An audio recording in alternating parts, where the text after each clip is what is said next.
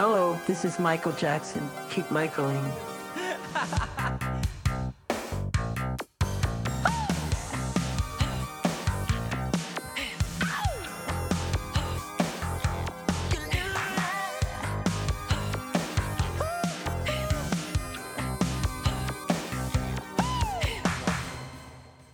Herzlich willkommen zu einer neuen Folge des Michael Jackson Podcasts. Heute sind wir nicht zu zweit. Nein, heute sind wir wieder in einem gewohnten Dreierteam hier und zwar mit Jenny, Kai und mir. Herzlich willkommen, ihr beiden. Hello. Ja, Hallöchen.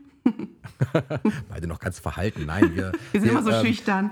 Ja, total schüchtern. Dabei gibt es da gar keinen Grund zu. Ich freue mich heute auf eine äh, illustre Themenansammlung. Wir haben heute verschiedene Dinge für euch, äh, über die wir uns unterhalten wollen. Zum einen sollte Jenny natürlich schon seit längerer Zeit wieder hier auch äh, zu hören sein. Wir wollten eigentlich mit dir ja ganz viel über deine USA-Reisen sprechen. Ein Teil davon, einen Aspekt davon decken wir auch, glaube ich, heute ab ähm, der für euch sicherlich ganz interessant sein wird. Es geht nämlich zum einen heute um das Michael Jackson Musical am Broadway und äh, über den ein oder anderen Spot in New York. Das muss ich nochmal kurz hinzufügen, nachdem wir das letzte Mal, äh, da es das letzte Mal auch kurz um New York ging bei Kai und Pia. Da übrigens viele Grüße, die heute nicht dabei ist, aber ich grüße mal aus der Ferne so ein bisschen. Ist sie gerade in der Nähe? Nee, wahrscheinlich nicht, oder? Nee, ist nicht in der Nähe, leider. Okay. Ähm, Aber ich- ich geb's auf jeden weiter. Das ist prima. Und ansonsten ähm, geht es heute auch am Ende um die äh, letzte Fahrt von dir, Jenny. Da warst du in den Dirk Studios in der Nähe von Köln. Da bin ich auch sehr gespannt. Da war nämlich der MJ Day. Und äh, vorher gibt es aber trotzdem ein paar kleine Neuigkeiten. Nicht in Form von News heute, aber in Form einer Neuigkeit, die ihr vielleicht mitbekommen haben solltet. Was war da los? Wer möchte? Was, ja, also was war da los? Ja, ging halt um dieses beliebte Michael-Album, ne? Aus dem Jahr 2010 mit den Fake-Songs, die jetzt von den äh, Streaming-Plattformen runtergenommen worden sind, ganz official. Ja.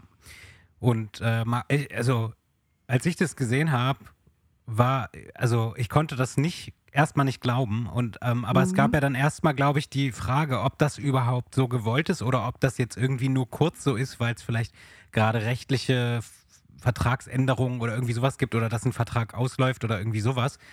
Ähm, aber äh, es hat sich dann ja so rausgestellt, dass es tatsächlich komplett runter ist. Und auch, ich glaube, ich habe es nicht überprüft, aber es haben ganz viele Leute geschrieben, dass es nicht nur von den Streaming-Plattformen runter ist, sondern auch, dass man das Album nicht mehr kaufen kann ähm, als Download.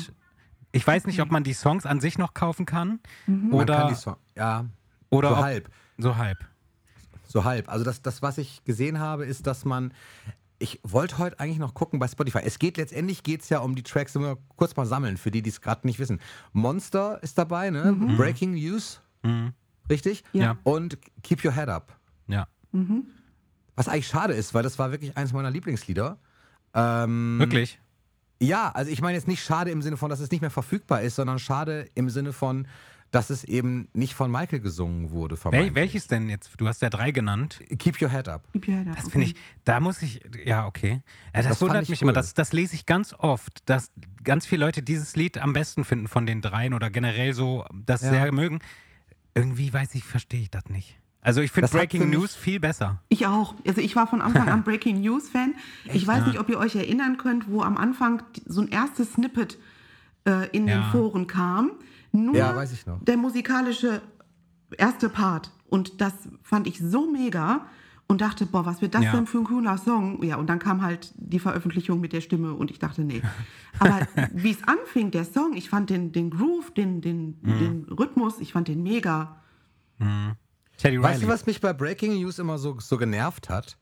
Das war diese, das war dieses Einbringen dieses Namens Michael Jackson. Ja. Ja. Also spätestens, als die Stimme kam oder Michael was er da Jackson. sang. Da dachte ich Ja. so, ey, warum singt der das? Das ist doch eigentlich, ist, ist, ist doch Ja, Quatsch. das Das, kann hat ich mich verstehen. irgendwie, das hat mich überhaupt nicht angesprochen. ja. Das war so ein Song, da, also ja, klar, vom Beat her und so total geil alles, aber das war so ein Ding, das hat mich überhaupt nicht getriggert.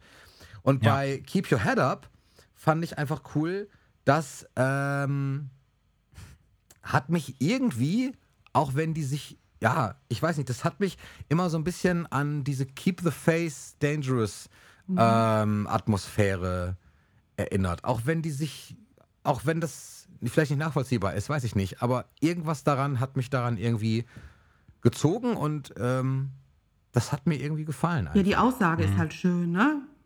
Ja, Mhm. ja, genau. Und ich, das mochte ich irgendwie. Auf jeden Fall sind diese drei Songs nicht mehr online verfügbar. Mhm. Ich gucke nur gerade mal parallel, sehr unprofessionell, ob das bei Spotify Deutschland eben auch jetzt so ist. Ah, Ähm, Denn, ich guck mal eben kurz. Ja, jetzt auch. Tatsächlich, zu dem Zeitpunkt, als die News kamen, ich habe es, glaube ich, bei MJ Vibe gelesen, da äh, waren sie noch drin und jetzt sind es wirklich nur noch sieben Titel, die man bei Spotify eben hören kann und die auch zum Kauf zur Verfügung stehen. Also man kann dieses Album noch kaufen, Aber nur noch als, als- EP, tatsächlich. genau, nur noch als EP mit sieben Titeln. Ja. Mhm. Aber besser Interessant es. wäre, ob es die CD auch noch gibt. Kann man die CD noch offiziell kaufen? Aber ich bin mir, ich glaube nicht, dass, also ich kann mir vorstellen, dass sie vielleicht nicht mehr gepresst wird, aber sie ist sicherlich noch in den, das, was man, was, was es noch irgendwo gibt in den Lagern oder in den Läden, wird sicherlich noch da sein. Ähm, Ist jetzt nicht das coolste Sammlerstück wahrscheinlich. So, gibt Nee. wahrscheinlich tausend Sachen Ähm, wie hier. nee, ich habe es tatsächlich auch bis heute nicht gekauft, das Album. Also ich habe es geschenkt bekommen irgendwann mal, aber ich habe es mir selber nie gekauft, weil ich es halt irgendwo nicht gerne unterstützen wollte, diese drei Songs. Ähm, jetzt, jetzt, jetzt vermuten natürlich viele Fans oder hoffen viele Fans, dass das Album neu rauskommt mit drei echten Songs. Das glaube ich aber kaum. Auch nicht. Äh, Jedenfalls, wenn man sich anschaut, was die letzten Jahre rausgekommen ist, kann man jetzt nicht davon ausgehen, dass der Gefallen uns getan wird. ähm, aber es ist doch immerhin schon ein Sieg jetzt irgendwie, dass die Songs runter sind und äh, irgendwo ist es auch ein Eingeständnis, auch wenn der, äh, wenn, wenn natürlich was anderes gesagt wurde. Es läuft ja auch gerade noch, ja, es läuft ja auch dieser Prozess noch von diesem einen Fan, der Fanin gegen Genau. Sony. Und vielleicht wird die Luft doch etwas dünner nach oben hin und nicht, um hinterher sagen zu müssen, okay, wir knicken ein, haben sie schon mal im Vorfeld gesagt, nehmen wir runter, damit Mhm. das hinterher nicht zu doof aussieht. Das kann ich mir auch vorstellen, damit die sich nicht die Blöße geben müssen, falls der Prozess zugunsten von diesem kleinen Fan quasi ausgeht gegen diesen Riesenkonzern dass man vorher schon sagt, ja, wir haben sie ja schon runtergenommen. Also jetzt mal alle ruhig, ne? Sie sind ja weg. Hm. Ja, So. ja, ja. Denn es ne? gab ja eine offizielle Stellungnahme vom Estate dazu, auch wenn es Mhm. äh, in kurzer Mailform, glaube ich, ja war, ne? Mhm. äh, die sich schon davon distanzierte, dass die Tracks entfernt worden sind, weil es sich um Fake-Songs handelt, Mhm. sondern äh, da, da, da wurde ja schon äh, die Fahne so ein bisschen anders geschwenkt. Wisst ihr noch, was da genau drin steht? Also jetzt, jetzt nicht Wort für Wort, aber ja. was eigentlich die Äh, ja, Begründung also Ja, dass Ja, man also die, ich- die, diesen Kontroversen so ein bisschen aus dem Weg gehen möchte, ne? Weil äh, der Fokus wohl dann immer Ah, auf ja, diesen ja. drei würde Songs Fans liegt. ablenken von, Genau, den, man soll sich von den, konzentrieren. vom Wesentlichen. Ja, genau, auf die tollen Projekte, die kommen, bla bla. Ja, ja. Das ist schon eine Erklärung, die wirklich sehr. Da wurde echt krass fünf Minuten lang überlegt, was können wir jetzt als Ausrede sagen. Äh, also Ja, stimmt, weil es wirkt ein bisschen so. das ist natürlich Quatsch. Also es gibt genügend Dinge, die eventuell von irgendwas ablenken und es gibt aber auch, also das ist, ich finde, da gibt es noch ganz andere Sachen, die man dann hätte entfernen müssen, weil die von irgendwas ablenken. Also das ist halt ein bisschen, da kannst du jetzt genauso gut sagen, ey, die History Tour sollte eigentlich nicht im Fernsehen mehr ausgestrahlt werden, weil das lenkt davon ab, dass Michael ein guter Livesänger war oder, weil, also das ist irgendwie sehr an den Haaren herbeigezogen. War jetzt ein schlechtes Beispiel, aber Nee, Ja. es passt aber Ja. schon Mhm. letztendlich, weil warum sollte man das machen, wenn man sich seiner Sache sicher ist?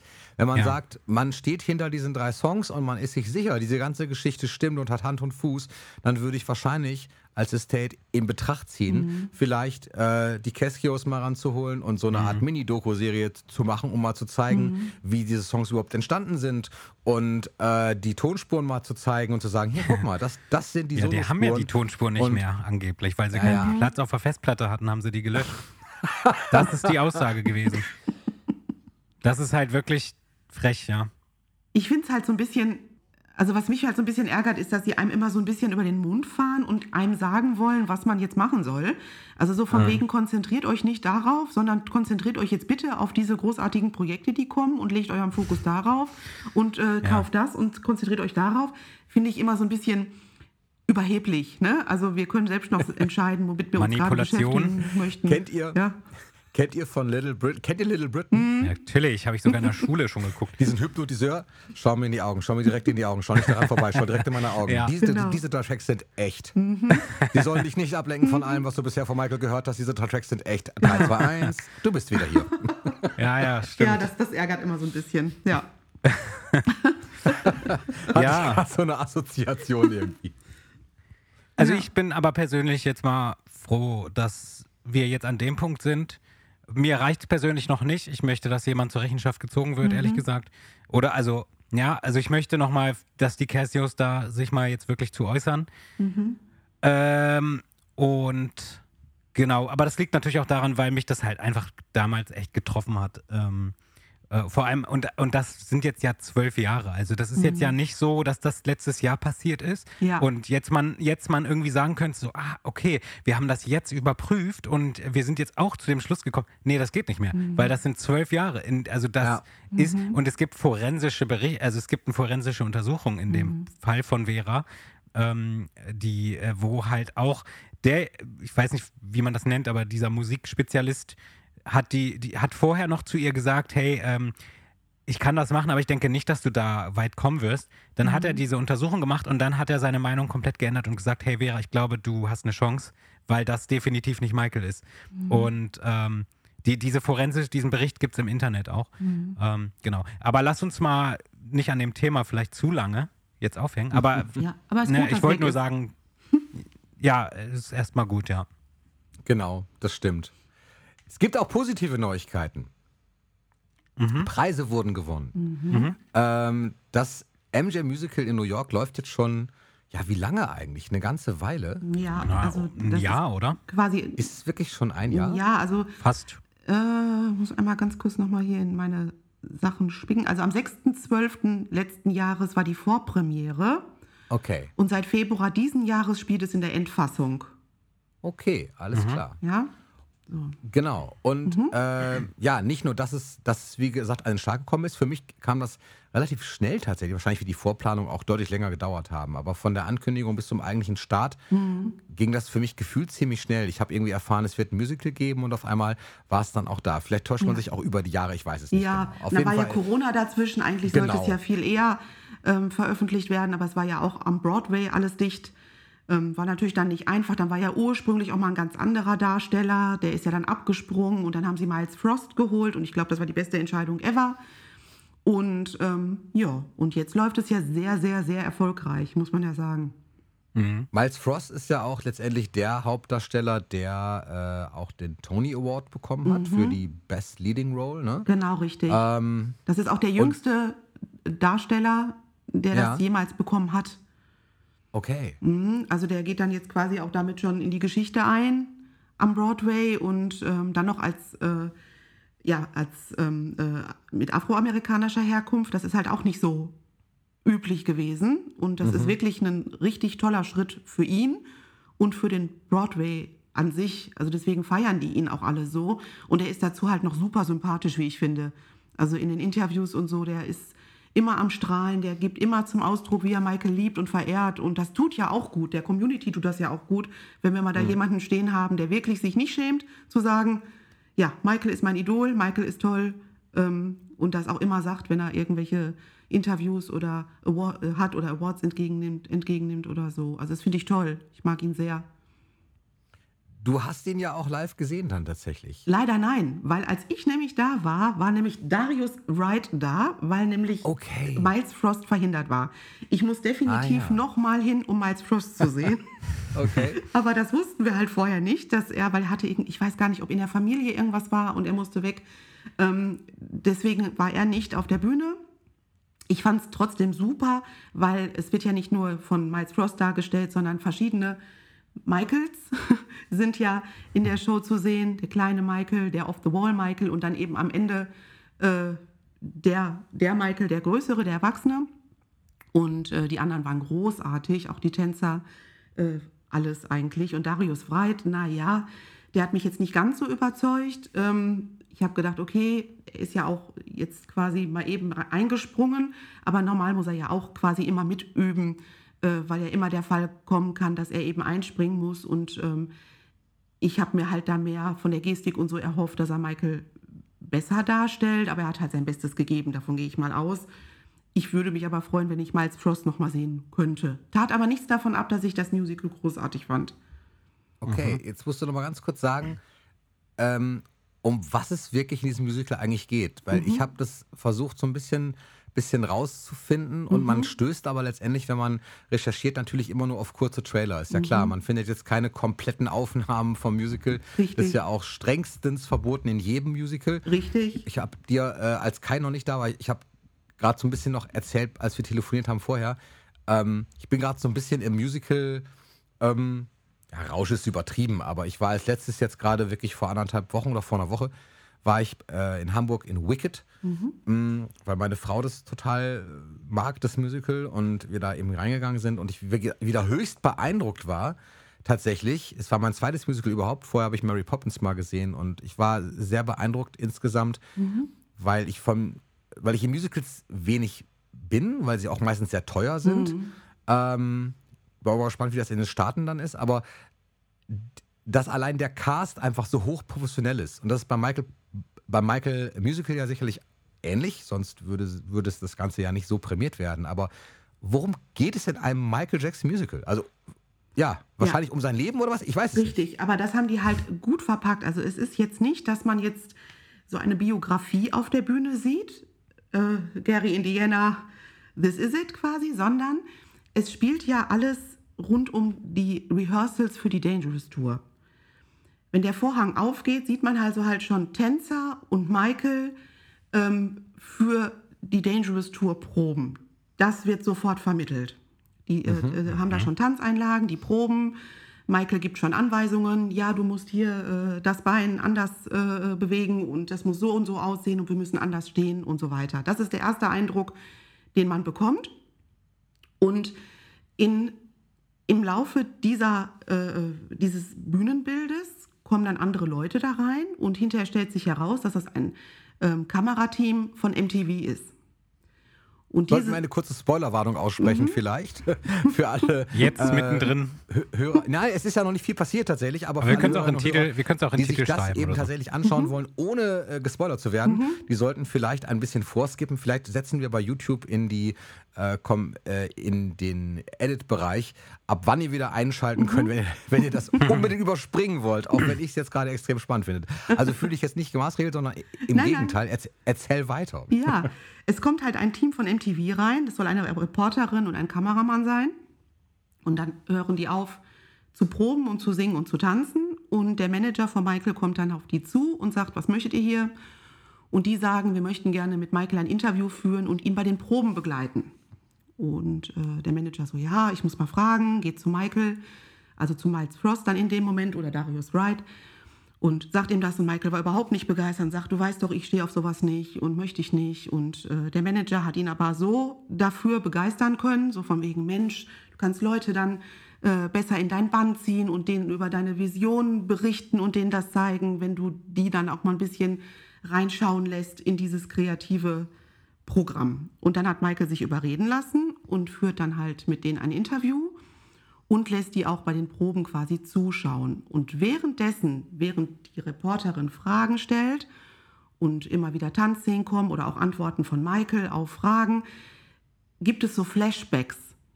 Also wenn die Reporterin ihn Fragen fragt, erinnert sich Michael an Dinge aus seiner Kindheit, Jugend, Ah, okay. so, und dann wird in diesen Momenten das Bühnenbild geändert. In diesem Moment schwenkt dann quasi die ganze Szenerie in diese Gedanken von Michael und man sieht die auf der Bühne. Wenn Michael sich jetzt an seine Anfänge bei den Jackson Five erinnert, sieht man eben diese ganze Atmosphäre von den Jackson Five, seine Brüder, die alle in diesen Anzügen, dann kommt auch der andere Darsteller auf die Bühne, Ne? Und äh, die ersten Auftritte in der Schule werden dann dargestellt und so weiter. Und diese Erinnerungen von Michael werden halt dann quasi in dem Musical zum Leben erweckt.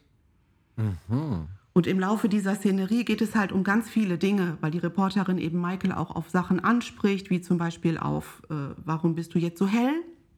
Und Michael erklärt, ne, warum seine Krankheit, wie das dazu kam.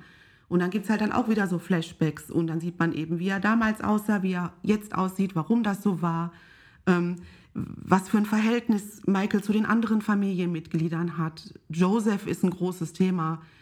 Ähm, von Joseph aus geht sofort zu Thriller sozusagen. Die Dämonen, die Michael hat, kommen auch viel von Joseph. Und also das fließt so alles ineinander. Das fand ich richtig, richtig gut gemacht. Und man kann sich vorstellen, wie aufwendig das ist, wenn ständig dieses Bühnenbild flüssig geändert werden muss. Und Michael sitzt dann quasi immer, also Miles Frost oder Darius Wright sitzen dann immer außen von der Bühne, quasi in diesem Interview und auf der Bühne selbst sieht man Michaels Gedanken, beziehungsweise es wird das zum, als Bild erschaffen, was er gerade spricht.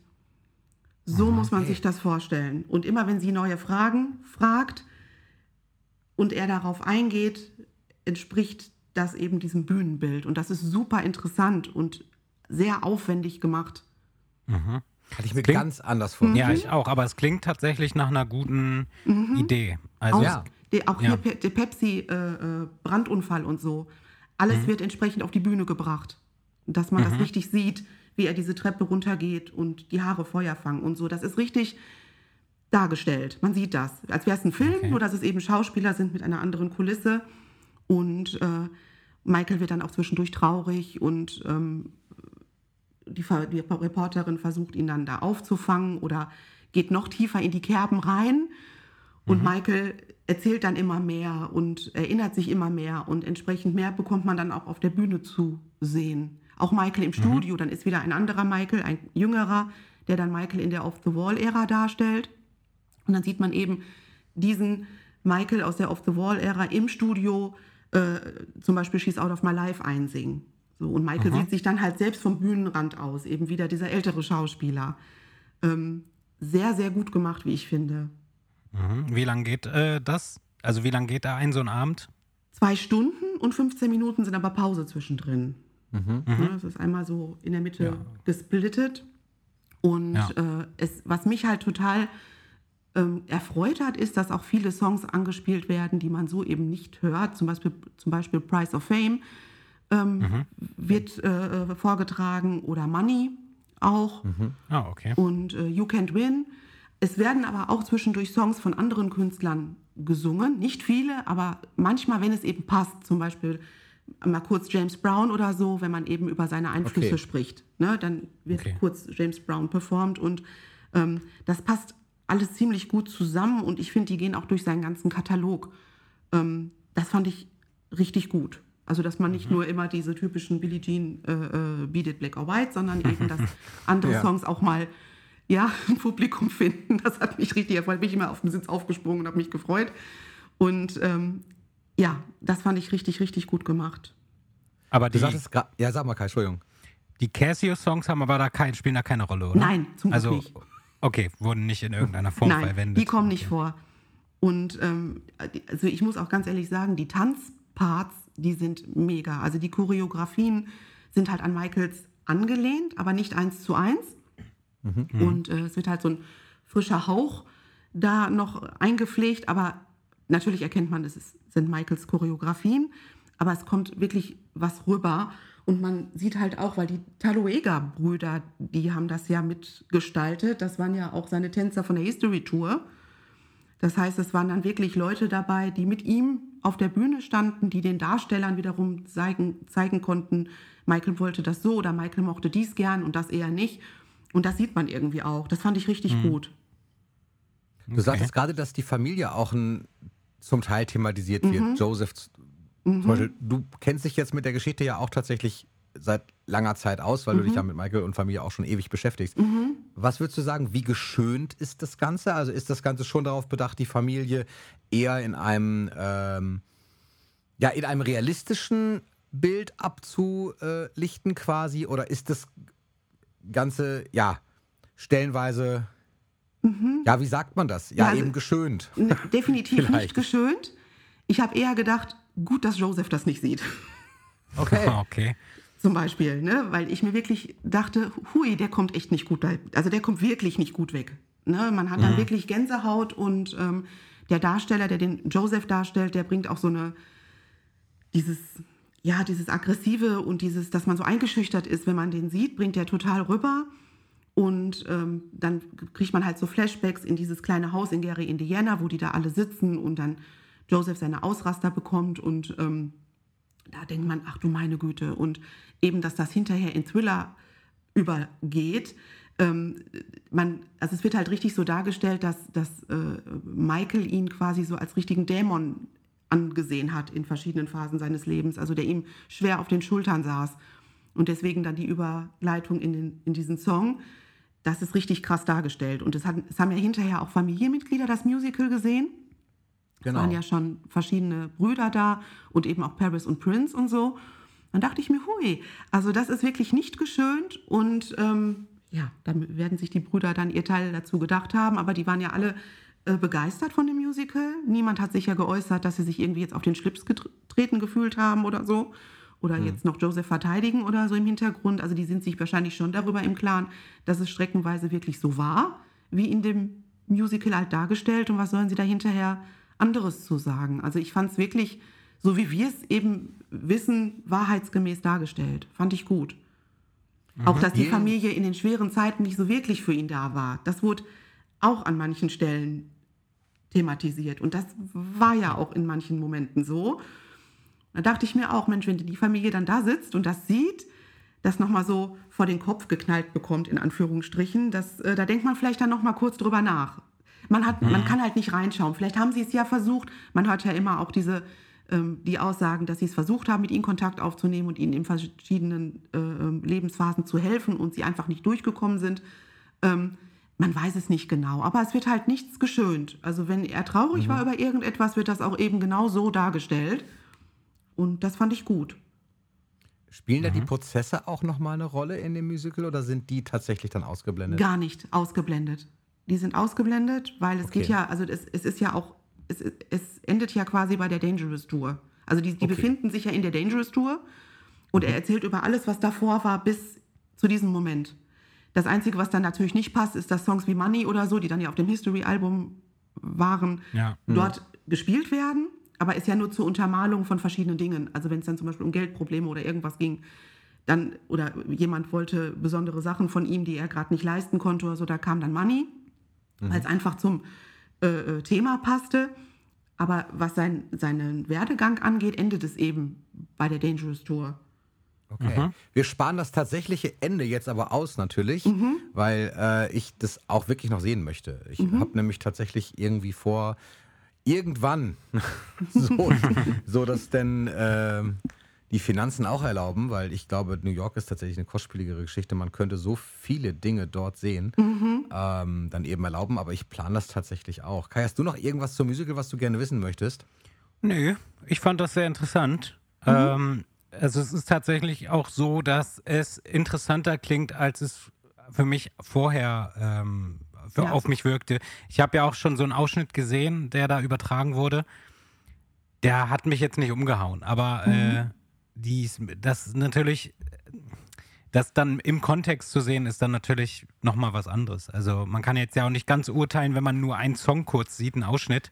Ja, Ähm, wenn man dann die ganze Story sozusagen sieht, ist es natürlich ähm, nochmal was anderes. Deswegen will ich da jetzt auch gar nicht so groß eine Meinung zu abgeben. Aber ich ähm, klingt auf jeden Fall sehr gut gemacht und äh, verständlich, dass man nicht äh, jetzt irgendwie jedes, je, alles mit reinnehmen kann, was passiert ist. Äh, ja. für, in, in zwei Stunden. Wie Also willst die, du das machen? Die, die äh, decken schon vieles ab tatsächlich und ähm, ich, ich finde es halt richtig, richtig gut, dass das auch ein Publikum jetzt zu sehen bekommt, die jetzt nicht alle Michael Jackson-Fans sind. Weil auf, auf den Broadway gehen halt viele Leute und schauen sich ähm, Stücke an, nur aus Interesse.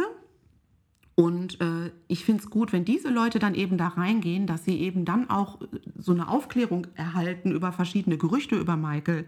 Das fand ich richtig gut. Also, dass eben nicht nur Billie Jean getanzt wird, sondern dass wirklich über Vitiligo gesprochen wird, über äh, äh, Michaels Vater, über den Pepsi-Brandunfall und deswegen wegen seinen Haaren und Perücken. Und also das wissen viele Leute gar nicht und sagen immer hier der Freak und hier Haut und Haare und was war denn da los und hier. Und ich glaube, solche Dinge werden dann einfach mal gerade gerückt und das finde ich richtig, richtig gut. Auch sein, sein äh, Verhältnis zur Presse wird halt wirklich thematisiert, wie ihn das äh, getriggert hat und, und äh, wie er darunter auch gelitten hat. Dann werden wieder die passenden Songs eingespielt, fand ich richtig gut. Und ich glaube, dass der ein oder andere Nicht-Fan vielleicht da rausgeht und sagt, Mensch, ne, interessanter Mensch und vielleicht doch nicht so freaky und äh, äh fernab von allem, was wir immer so dachten. Und wenn mhm. das erreicht wird, vielleicht bei zehn Leuten, die dann aus dem äh, Saal gehen, dann ist das doch schon super. Und wir Fans, wir erfahren natürlich nicht viel Neues, äh, gar nichts, weil wir kennen ja alles. Aber es ist ja. schön, ihn in so einer Atmosphäre da zu sehen, zwischen Menschen, die gar kein Fans sind und die dann so ausrasten. Ne? Dann hm. kommen bestimmte Songs und die Leute sind euphorisch, springen auf, freuen sich, klatschen, Standing Ovations. und nach 2019 tut das super gut, so etwas dann mal zu sehen. In so einer tollen ja. Atmosphäre wie dem Broadway. Also wirklich, wirklich toll und auch eine tolle, ähm, wenn man schon auf, auf dieses auf dieses Neil Simons Theater zugeht, dann ist ja ganz, ganz viel Werbung schon für das Musical. Da gibt es ganz viele Wände, wo man sich schon vorstellen kann und Fotos machen kann und so. Da ist ja von Nate Giorgio, dem Künstler, ist das, sind ja diese Silhouetten alle ähm, dann entsprechend da äh, gefertigt worden, extra für das Musical. Und die mhm. Begleiten einem schon auf dem Weg dorthin. Und das war richtig schön, weil man sich ja natürlich schon freut, dass überall Michael ist. Und ja, und das Theater selbst ist auch super schön, ist ja so ein altehrwürdiges Theater. Mhm. Deswegen ist da drin viel Stuck, Kronleuchter und äh, so eine schöne Atmosphäre eben. Bisschen Merchandise kann man da kaufen. Und äh, ja, das war wirklich, wirklich ein schöner Abend. Selbst für Leute, glaube ich, die jetzt nicht die Hardcore-Michael Jackson-Fans sind, sondern einfach ein toller musikalischer Abend. Ja, glaube mhm. ich. Ich hatte es mir wirklich mhm. so als musikalische Revue mehr vorgestellt, mhm. die eher, ja, jetzt nicht handlungslos, aber ähm, ja, eher tatsächlich auf so einem, ja, die Stücke aneinander reiht. Aber das, was du gerade erzählt hast, äh, insofern wahnsinnig interessant, weil ich es mir wirklich überhaupt nicht so vorgestellt ja, hatte. Ja, also da steckt viel, da sind viel Gedanken hinter. Ja. Was natürlich, was man wissen muss, oder was ja klar ist bei einem Musical, es spielt halt nicht Michael selbst, also ne, man hört nicht Michael singen, ja, klar. Die Darsteller singen halt mhm. Michael. Ne? Und da ja. habe ich am Anfang immer gedacht, oh Gott. Und dann ist man so angespannt, weil man denkt, schafft er das? Ne? Jetzt kommt mhm. der Ton, okay. So. ähm, haben die aber gut gemacht, wirklich. Also ich hatte jetzt nie das Gefühl, ich müsste die Zähne knirschen oder mein Ohr zuhalten. Das war wirklich in Ordnung. Und dass es nicht Michaels Stimme ist, ist klar. Es, es kann niemand wie Michael singen. Aber das war wirklich mit, auch mit Gänsehautmomenten schön dargestellt. Nichts Peinliches, nichts Komisches, wirklich schön gemacht. Was zahlt man für so eine Karte? Unterschiedlich natürlich, aber ich glaube, wir hatten für unsere Karte jetzt 70 Euro bezahlt, umgerechnet. Und äh, mhm. das ist so ein normaler, durchschnittlicher Preis für so eine Show. Und wir saßen Wo saßt ihr da? Mittig. Das war wirklich völlig okay. Also nicht ganz am Ende, so mhm. auf den letzten vier, fünf Reihen. Man muss auch sagen, das Theater ist nicht sonderlich groß. Also so okay. unendlich viele Menschen passen da nicht rein. Und es ist sehr, sehr steil. Das mhm. heißt, egal wo man sitzt, man sieht eigentlich gut. Also es okay. gibt da keinen Platz, wo man jetzt so einen doofen Sitz hat und denkt, man kann nichts sehen. Man sieht überall gut. Mhm. Und deswegen ist es auch nicht schlimm, wenn man die günstigere Kategorie nimmt. Wenn man jetzt natürlich die Künstler von ganz nah ansehen möchte, muss man vorne sitzen. War mir aber nicht so wichtig. Ist ja nicht Michael, deswegen ja. muss ich nicht in der ersten Reihe genau. sitzen. Ich wollte gerne ja. das gesamte Geschehen sehen. Und das kann man von den oberen Rängen auch immer gut besser mhm. sogar, weil man dann den besseren Weitblick hat und man mhm. alles so sehen kann, was auf der Bühne passiert. Und deswegen kann man da auch ruhig die günstigere Kategorie nehmen. Gar kein Problem. Okay.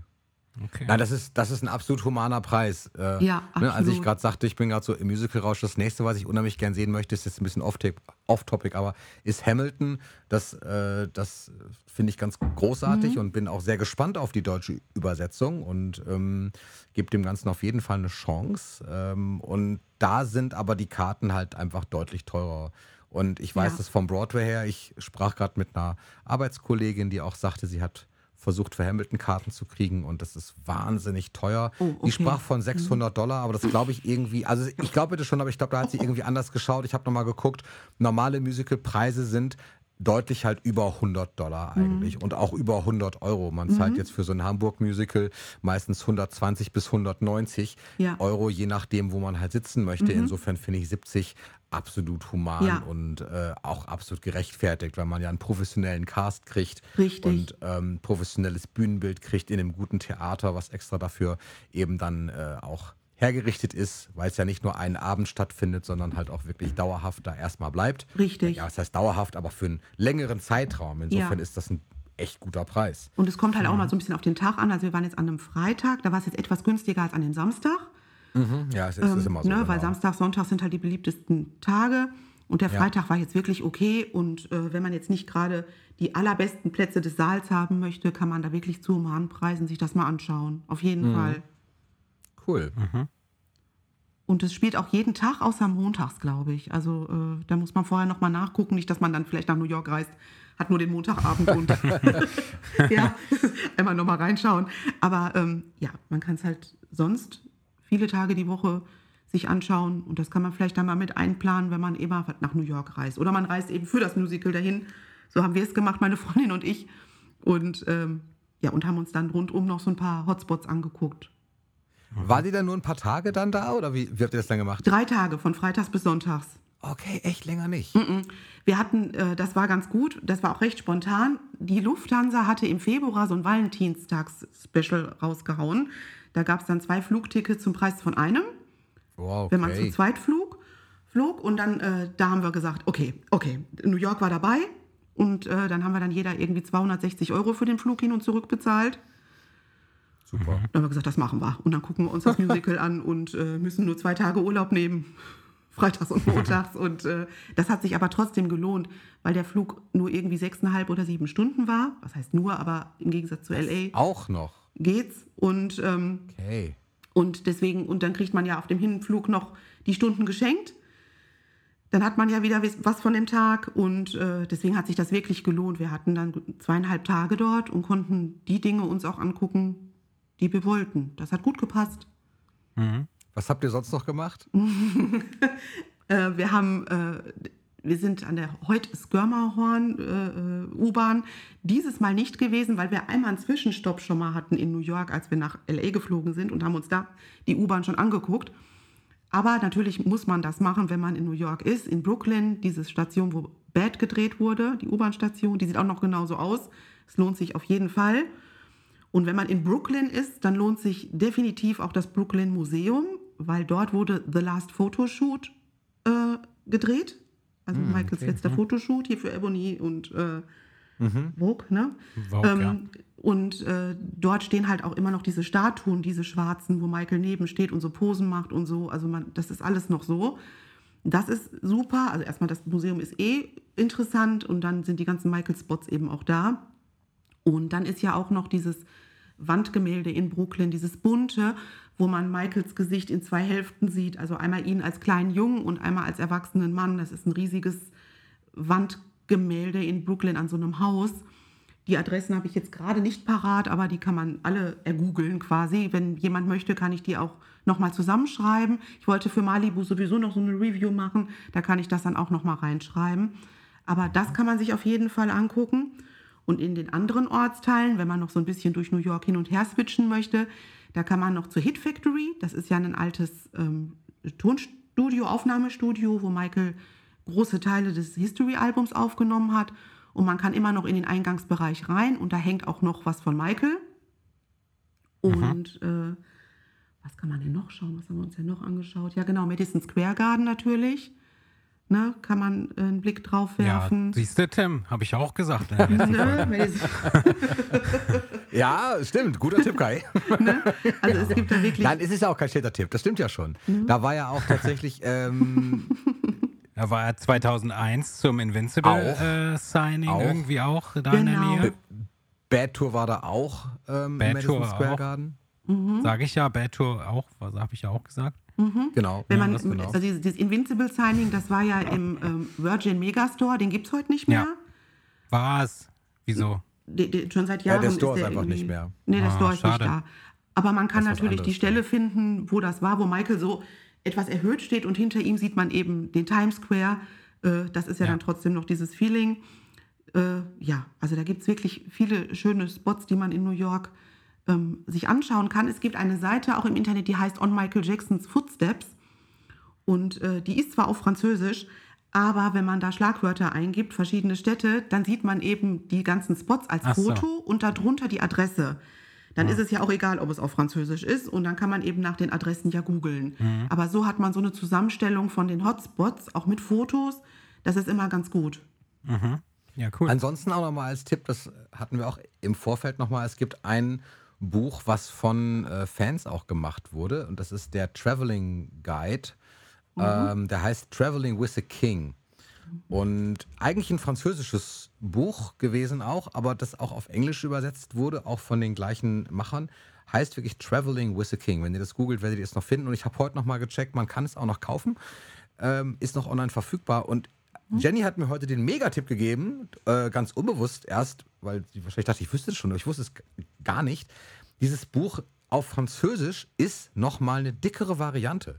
Äh, ich, ich dachte, die sind einfach deckungsgleich. Und anscheinend ist aber in dem französischen Buch noch mehr drin, noch mehr Länder abgedeckt. Und auch wenn man nicht in diese Länder direkt jedes Mal gleich reisen kann, ist das super interessant, weil das Buch eben gespickt ist mit, mit Fotos und Bildern. Und wenn man des Englischen so ein bisschen mächtig ist, dann auch ganz interessanten Erklärungen, was da eigentlich so war. Da ist unter, unter anderem auch New York drin. Und man findet auch noch viele so kleine Tipps, abseits von den Main Spots, also das, das Apollo Theater ist ja auch noch sowas, Ja, was ich unbedingt genau, mal besuchen ich möchte. Gerade Ähm, noch vergessen. Da ist auch Michaels, äh, also da ist auch so eine Plakette vorne im Fußboden ähm, Ja. äh, eingelassen, wo verschiedene Stars draufstehen und da steht auch Michaels Name drauf. Und unweit vom Apollo Theater entfernt ist auch diese Straße ähm, aus dem Bad Short Film, wo Michael als Ja. Daryl äh, durchgeht und äh, da kann man auch die, die Hausfassaden sehen und das erinnert einen dann total daran und dann habe ich auch so Fotos, so Screenshots gemacht aus diesem Vorspann und habe teilweise die Fassaden wiedergefunden, meine Freundin und ich. Cool. Es war unfassbar kalt, wir standen mitten im Schneesturm, aber irgendwie passte es dazu, Egal. weil Michael ja auch so eingemuckelt ist im Video und Ja. ähm, also man kann schon viele coole Spots in New York auch erforschen rund um Michael. Also Kai, ja, ab nach New York mit uns und dann machen wir eine Folge aus New York. ja, Ja, das ich, wäre ja mal mega. das wäre das wär tatsächlich echt cool. Das Ich glaube, mein, ich glaube mein, mein erster Stopp wäre aber tatsächlich LA. Erstmal. Ja. Da gibt Ich es aber auch wirklich überlegt, genug ja. zu sehen wahrscheinlich. Du würdest wirklich LA machen, ne? Ich bin nämlich Nee, gerade natürlich würde wirklich ich so ein beides bisschen in der machen. Planung. Aber Ja, ich weiß, aber man kann beides ja nicht automatisch machen. Nee. Ich bin nämlich so, so ein bisschen in der Planung, ich möchte so in zwei, drei Jahren stelle ich mir das vor, dass ich das dann zusammen habe. Ja, so lange dauert das bei mir dann wahrscheinlich. Und dann, äh, ne, weil ich ja dann ja auch dann mit meiner Frau gerne fliegen möchte und so und dann auch einiges sehen möchte. Ich habe mir gedacht, wenn ich dann in die Staaten fliege, dann muss irgendwie aber auch alles passen und dann darf ich da auch nicht knausern. Dann will ich auch ins Disneyland drei Tage und dann will ich auch dies und dann will ich auch das und das, das, das kostet dann halt alles. Ja. Einmal alles Und dann- mitnehmen. Ja, dann, dann will ich auch alles mitnehmen. Und dann habe ich echt überlegt, wo geht's zuerst hin? Ey, das ist wirklich schwierig. LA quasi, naja, gegen Neverland kann man so nicht sagen. Das ist ja schon doch, doch noch so ein bisschen ab von äh, LA, aber in der Nähe auf jeden Mhm. Ja, Fall man schon kann mal. hinfahren, ne, von LA. Genau. ja, man wir machen halt das hinfahren. einfach so, dass du nach New York äh, fliegst und ich flieg nach Aha. LA und dann machen wir einen Podcast über Skype.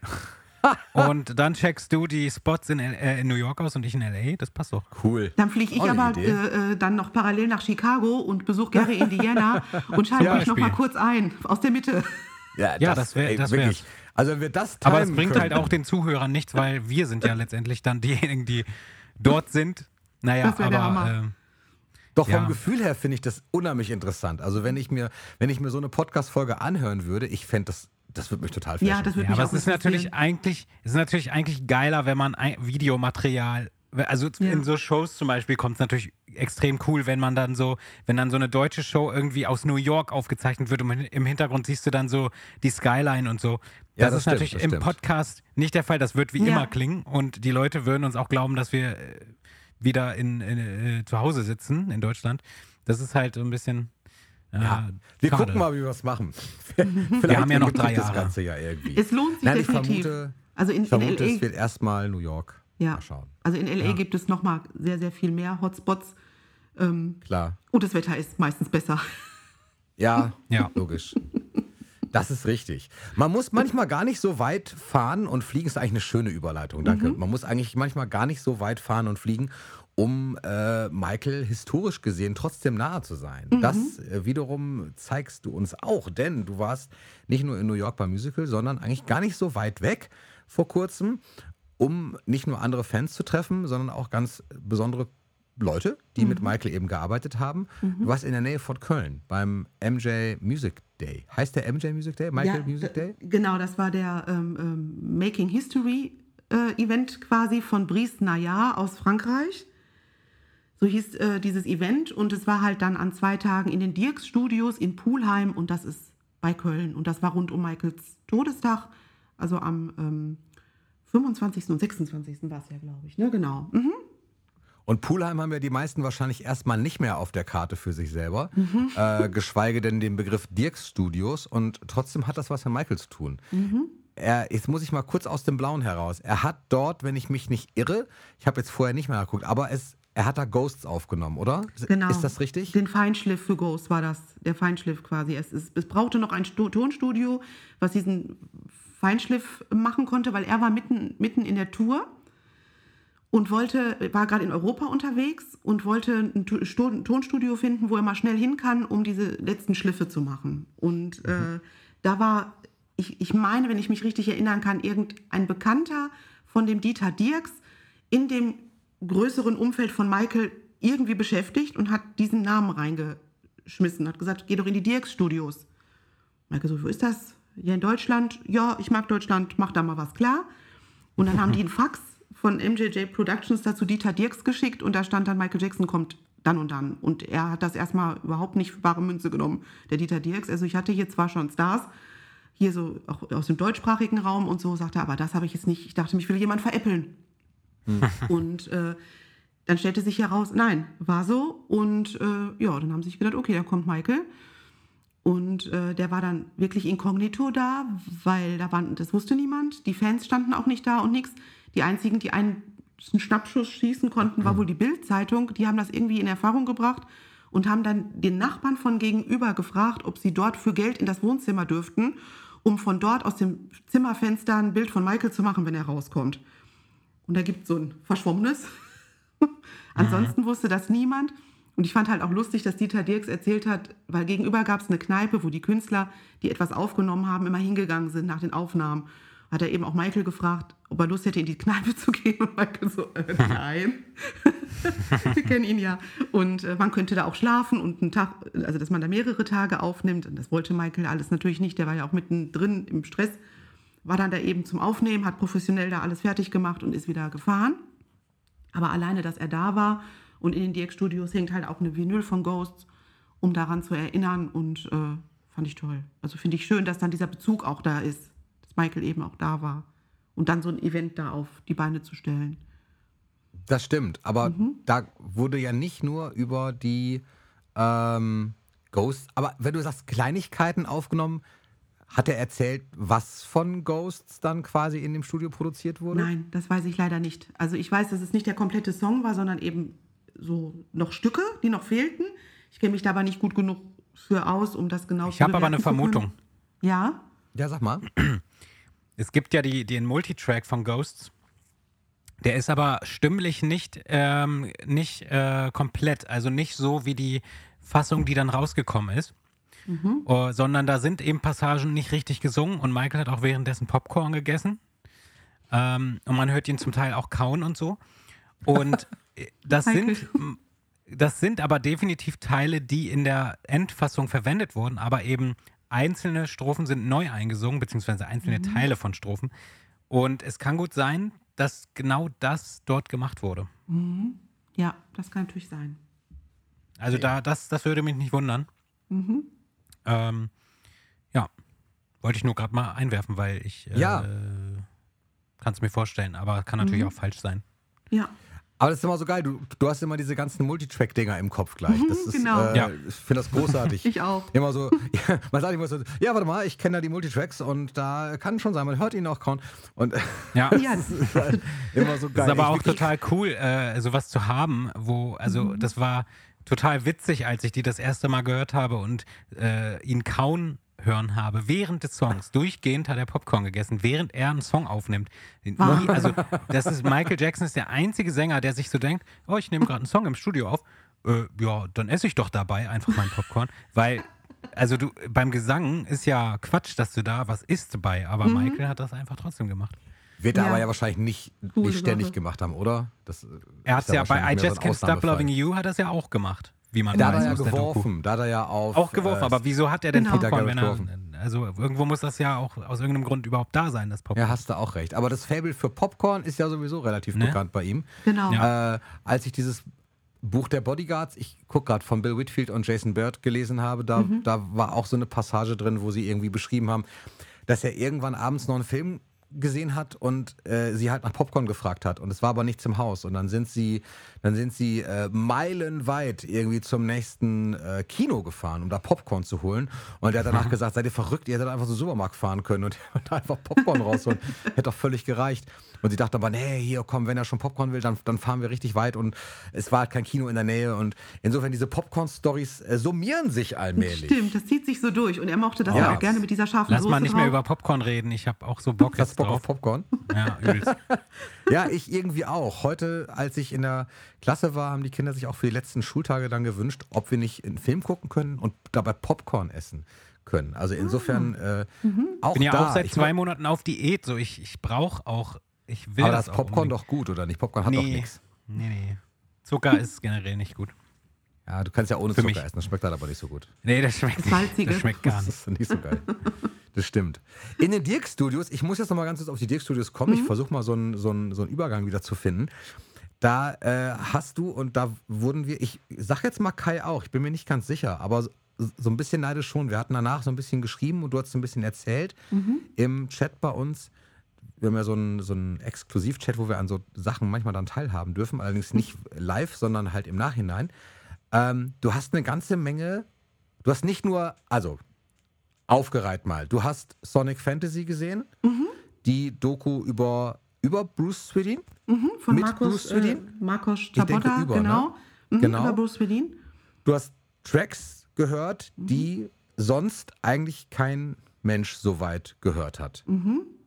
Wo ihr Und auch die auch- Handys abgeben musstet. Ja, und auch Aufnahmen gesehen, die ich vorher noch nie gesehen habe. Und auch Aufnahmen gesehen. Mhm. Und das waren tatsächlich auch Dinge, die, wo du sagen würdest, die waren vorher, die sind nicht geleakt irgendwo. Nee, also ich hatte äh, ein Video, ähm, das zeigt Michael bei den, beim Einsingen von Childhood im äh, Studio. Da ist er halt in seinem, im Extraraum und im Vorraum ist der gesamte Chor und äh, alle sind da. Das habe ich schon einmal gesehen beim, äh, bei einem Seminar von Brett Sandberg. Das hat er aber später dann rausgenommen. Und jetzt habe ich es halt wieder gesehen. Aber für die meisten Leute dort ähm, war das halt das erste Mal. Und da sitzt man erstmal mit, ja, ist man geflasht halt, ne, wenn man solche Aufnahmen sieht, weil das ist das, was ich mir immer wünsche, was wir bekommen müssten. Solche Behind the Scenes oder Studioaufnahmen, Rehearsals, das wäre toll. Und dass man dann mal so ein paar Minuten das sehen darf, das war toll. Und da mussten wir halt vorher auch alles abgeben, weil das darf ja nicht aufgezeichnet werden und veröffentlicht werden. Dann kriegen alle Ärger und es soll nicht sein. Und das soll ja die Leute in dem Moment gerade erfreuen. Und dann ist es auch gut und der soll ja, dann soll ja keiner Ärger bekommen, in dem Sinne noch nachträglich. Und mit den Tracks war es ähnlich. Richtig. Da hast du auch so einiges gehört. Aus welchen Äras stammte das? Da war das alles so History-Zeit dann quasi? Später, also die beiden, also es waren ja Brad Buxer und Michael Prince da. Ja. Und äh, Brad Buxer war ja Musical Director, auch bei der History Tour. Erst nur, wenn Greg Filligans mal ausgefallen ist, später dann komplett. Ähm, also bei Dangerous Tour, wenn Greg Filligans ausgefallen ist, dann komplett und äh, History eben auch komplett und äh, Keyboarder eben auch. Und bis auch in spätere Zeit. Und Michael Prince war halt Soundingenieur äh, Ingenieur, äh, von 95 bis 2009. Ich musste jetzt gerade nochmal auf meinen Zettel spicken. Und deswegen war auch aus der äh, Invincible-Ära einiges dabei. Okay. Und ähm, unter anderem gab es da ähm, einen Telefonanruf von ähm, Michael an Brad Buxer, irgendwann mitten in der Nacht, so wie wir es von Michael kennen, und ihm fiel was ein und dann hatte er eben den Beat und alles von In the Back im Kopf und hat äh, Brad Buxer das eben vorgesungen und vorgebeatboxt. Genau so, wie er das wollte. Und das hat Brad Buxer zum Glück aufgezeichnet, weil er sagte, gut, dass ich es aufgezeichnet habe, denn so facettenreich wie allein das war, was Michael ihm durchs Telefon wiedergegeben hat, hätte er sich gar nicht alles merken können.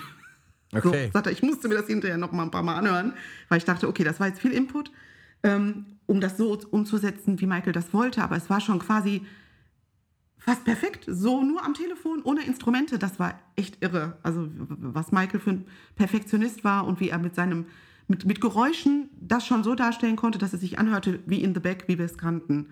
Das fand ich interessant. ja, und dann durften wir halt noch äh, Get Your Weight Off of Me hören. In guter Da bin Qualität. ich auch sehr neidisch drauf. Das war mega. Ich habe dann, als der Song zu Ende war und es war kurz ruhig im Raum, habe ich gesagt, äh, ja, das, also das hat mein Leben verschönert und äh, ja, jetzt ist mein Leben komplett. Habe ich dann gesagt, alle am Lachen. Das war dann der, der Gassenhauer des ganzen Wochenendes, immer wenn jemand an mir vorbeiging und hat mich erkannt, so von wegen, ist dein Leben jetzt schön und perfekt? Ich sage, ja, aber erst wenn ich es noch ein zweites Mal hören darf. Der Wunsch wurde dann am Sonntag auch nochmal erfüllt. Cool. Und das Witzige war, dass die gar nicht wussten, dass dieser Song bei denen drauf ist auf dem, auf den, äh, auf dem Laptop. Denn eigentlich ist der Song gar nicht äh, von denen produziert worden. Das ist eigentlich ein Teddy Riley-Song gewesen. Meine ich. Und äh, aber irgendwie haben sie den Titel eingegeben und er war da. So, und äh, dann gab es noch einen Song, Adore You.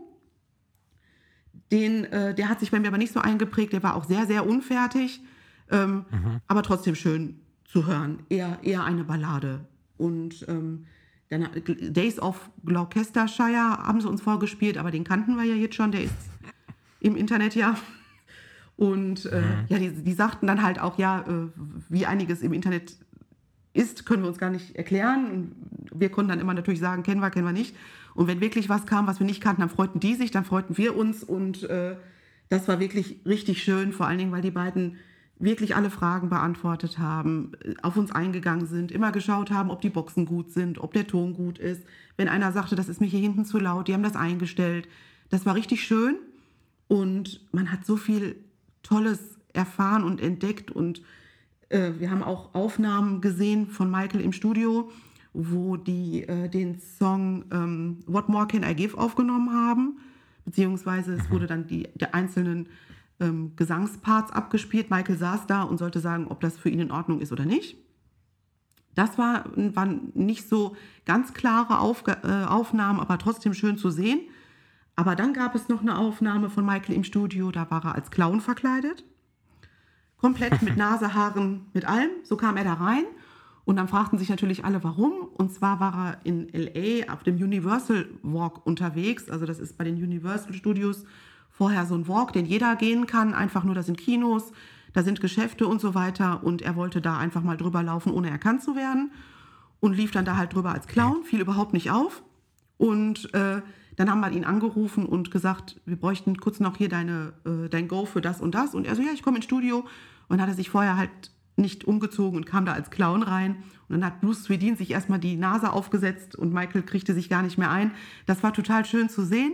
Und das, die, Aufgaben waren, die Aufnahmen waren auch brillant, weil die Kamera vor denen quasi stand und man die alle im Studio gesehen hat. Da war dann eben Brad Buxer neben ihm, da war Bruce Swedin und hinten noch Steven, äh, Michael Prince und eben Michael. Und da sah man auch schön, wie die alle zusammen agierten, was für eine tolle Atmosphäre im Studio war, dass sie sich schon ewig kannten.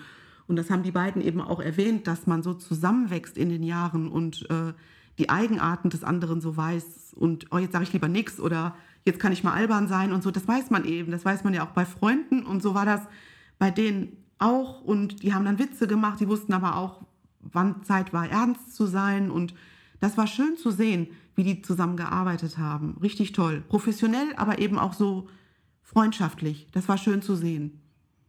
Und die. Ja, nee, Entschuldigung, Kai. Äh, nee, glaub, ich du wollte nur zu der, zu der Clown-Sache, wollte ich Ja. nur wissen. Äh, Mhm. Ich kann mir das halt gar nicht vorstellen, dass man ihn nicht erkennt. Ähm, Mhm. Ja, Hättest du dachte ich ihn, also wenn dir das jetzt jemand, niemand gesagt hätte, dass es Michael ist, hättest du es dann erkannt oder? Tatsächlich nicht, muss ich sagen. Weil Okay. meist hat er sich ja verraten durch irgendetwas. Die Schuhe, Ja. meistens die Schuhe. Genau. Aber, also das, hab ich, das haben wir jetzt nicht gesehen auf Aufnahmen, weil ab Knie war vorbei. Ähm, ich hoffe aber, dass das so eine richtig coole lange Hose war, die über diese Clownsschuhe noch ging. Da Dann, dann wäre ja nichts mit Michaels Schuhen und Socken zu sehen gewesen. Aber er hatte wirklich so eine kastige bunte Jacke an, eine rote Lockenperücke, eine Sonnenbrille auf, die rote Nase geschminkt. Ja, gut. Das- gut. also Mit das- Sonnenbrille, das das ist natürlich ja, dann safe. Man sah ihn, man hat ihn wirklich nicht. Also man hätte es jetzt, ich hätte es nicht erkannt. Krass. Und er sah witzig aus. Also als er da reinkam ist- und alle das lachten, ist- das, war ein süße, süßer Ja. Moment.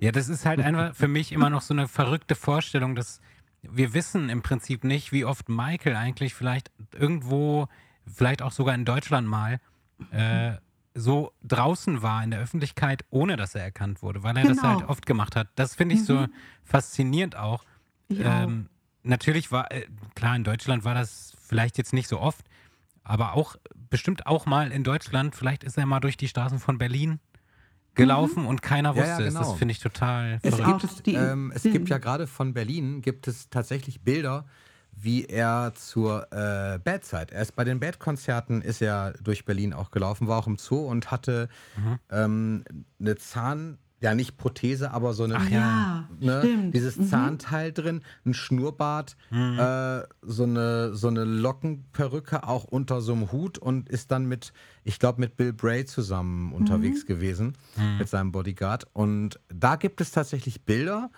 Ähm, da ist er ja auch tatsächlich dann im Zoo erkannt worden von einer Gruppe amerikanischer Pfadfinder, glaube ich, die irgendwie da unterwegs waren. Wenn ich das jetzt nicht durcheinander werfe, diese Geschichte. Ich glaube, es war aber so. Und die, die ihn dann erkannt haben. Und äh, sonst aber nicht. Und meistens erkennbar an seinen Schuhen. Jermaine hat mal irgendwann gesagt, ja, Michael konnte man in seinen Verkleidungen, wenn man ihn erkannt hat, dann oft eigentlich an seinen Schuhen, weil er immer die Penny Loafers getragen hat, äh, bei ganz vielen Gelegenheiten und auch sonst privat. Und das ist so ein Punkt gewesen. Und ansonsten, ja gut, klar, wir wissen natürlich von Familie Schleiter, dass er in Hamburg war, auch einige Male, wo er nicht, äh, ent, äh, also wo nicht klar war, dass er in Deutschland ist und er eben da untergekommen ist und die ja auch erzählt haben in dieser tollen Fernsehteilgeschichte, dass ähm, ja, sie auch dann unterwegs waren auf Fahrrädern oder im Wald nebenan oder irgendwo und ähm, aber du hast recht, man weiß tatsächlich nicht natürlich, ob er vielleicht irgendwie mal äh, an einem vorbeigelaufen, wahrscheinlich nicht. Ja. weiß man nicht, keine Man Ahnung. An mir. Kann man natürlich nicht wissen, aber äh, vielleicht ist er Vielleicht ja an schon dir mal. eher, weil du in einer, einer größeren Stadt bist. Ja, Vielleicht bei dir eher, weil du in einer größeren Stadt bist. also hier, das kann gut sein. Er war ja hier auch auf Tour. Vielleicht, wer Genau. weiß, ob er zur Bad-Zeit mal durch die Stadt gewandert ist. Ähm, So. Aber er war ja, er so, war ja, ja. glaube ich, auch auf der Cebit äh, 1999. Ähm, oder so, ja, weiß ich nicht. Aber ähm, das kann halt So sein. Ich finde es halt einfach faszinierend, dass man es nicht weiß und dass es, dass er es halt durchaus gemacht hat, äh, weil das, weiß ich nicht, das ist Ja. halt so eine Vorstellung, die mich fasziniert. Ja, halt Ja. kostümiert. Mhm. Wem gehören diese Songrechte? Wenn du sagst, du hast diese Dinge in guter Qualität gehört, äh, wie viel steckt da noch in den Archiven? Und wem gehören diese Songrechte und warum in Gottes Namen? Kommt nichts raus. Äh, kommt der Ästhet nicht auf diese Leute zu? Das ist sogar sagt, was, was hey, die beiden gesagt haben. Die warten nur auf eine Kontaktaufnahme. Weil die Leute haben auch gefragt, wie viel habt ihr denn? Und die beiden so, viel. Und auch wirklich Songs dabei, die nicht, nicht so unbedingt äh, äh, als unfertig betrachtet werden können, sondern die man wirklich, wo man nur noch so einen kleinen Feinschliff braucht. Und Brad Baxter zum Beispiel hat gesagt, sagt er, ich habe so lange mit Michael zusammengearbeitet, ich könnte denen sagen, was ich weiß, wie Michael es gewollt hätte, wie man diese, diese Passagen noch ersetzt. Sagt er, ich könnte denen das sagen, weil ich mit ihm gearbeitet habe. Sagt er, das, sagt er wir, wir verstehen nicht, warum die so Afro-Jack oder irgendwen dazu holen und äh, irgendwie da Ja. rumspielen lassen. Ähm, sagt er, es ist, wir sind alle noch am Leben, wir sind noch da, die Leute, die mit Michael eng und äh, äh, viel zusammengearbeitet haben. Bitte holt uns doch ins Boot. Wir warten nur auf euren Anruf und dann machen wir das für euch fertig. Ja, das so, ist und halt, alle im glaub ich- Studio so, ja. Ja, äh, das ist, ja. das ist halt, glaube ich, dieses Ding mit äh, jüngere Zielgruppe erreichen, ne? dass Mhm. da halt jetzt unbedingt die coolsten Producer dahinter stecken müssen. Also die, letztes Mal war es ja dann Timbaland und so. Ähm, und Was hat Timbaland denn produziert von Michael? Timbaland war auf bei, bei Escape, hat er relativ Mhm, stimmt. einen großen, Ach ja, relativ ja, großen stimmt. Teil, glaube ich, gehabt. Und dann war ja noch diese, diese, dieses Duo da aus, die haben, äh, die haben A Place with No Name gemacht. Ich weiß nicht mehr, wie Ja, die ja. heißen. Äh, Stimmt. Also da, ja, äh, und das, das ist halt mein Traumprojekt tatsächlich für ein neues Album, dass wirklich die Producer von damals sich Ja. zusammentun, Teddy Riley, Brad, äh, Sunbird, äh, Brad Buxer und alle, äh, die Namen kriegt man auch nicht zusammen. Ja, Ähm, aber das wäre schon wichtig und vor allen Dingen, das wäre Ja. auch etwas, was auch in Michaels Sinne wäre, weil der hat Ja, den total. Leuten vertraut, sonst hätte er nicht so lange mit denen gearbeitet. Und das ist doch eine ganz andere Grundlage als irgendwelche wildfremden Menschen. Genau, wenn jemand irgendwie jetzt, wenn sie Producer brauchen für ein neues Album, dann die, die es halt wissen, die, die halt Ja, schon immer genau. für Mhm. Michael gearbeitet haben, finde ich auch. Ähm, ich finde, das spielt auch gar, tut auch gar nichts zur Sache, ob das Mhm. jetzt irgendein hipper neuer Producer gemacht hat. Ich glaube, die junge Zielgruppe feiert das auch, wenn das Mhm. eben die von damals gemacht haben. Ja. Der, Ja, das ist einfach, das klingt dann auch wie Michael. Also, Mhm. Stimmt schon.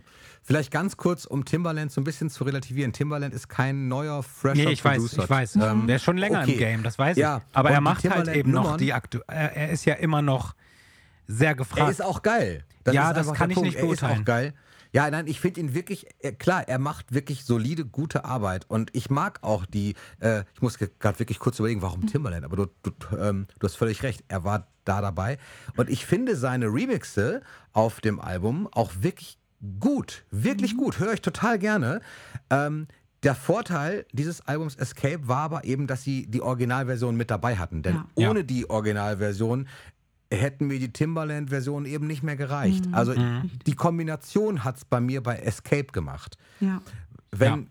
Stell dir das vor, also sie können das ja machen, es spricht für mich überhaupt gar nichts dagegen, soll, soll man das tun. Aber wenn man das in Kombination macht mit eben den Personen, die Jenny gerade auch sagte, ähm, um eben das bestehende Material adäquat, angemessen und wirklich gut rauszubringen, mal was, was uns da erwarten würde. Man kann sich Ja. gar nicht vorstellen. ja.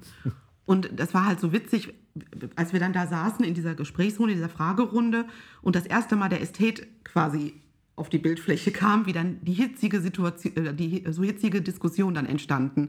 Also einmal Ästhet in den Raum geworfen und jeder wollte etwas dazu sagen und sich ärgern und so. Und Ja. äh, man merkte halt, alle sind damit recht unzufrieden und So wie wir äh, jetzt gerade, ne? Ne? Und Brad Baxter und Michael Prince sagten dann halt auch, wir verstehen euch, wir verstehen, was ihr meint und wir sehen das genauso, aber wir können ja nichts machen und nichts veröffentlichen. Ähm, wir haben das zwar, diese ganzen Materialien, aber die hat der Estate halt auch. Wir mussten damals denen alles geben, natürlich, die haben auch die Tapes und noch viel mehr als die. okay, okay. Ähm, das, ne, also die, der, Komisch. Ja, komisch. Die weil- sagen doch immer, die haben nichts. Ist ja komisch. Und weil nämlich ein Fan fragte, ihr habt das und der Estate nicht, wie kann das sein? Und dann sagten die halt, na, Moment, Moment, Moment, Moment, Moment.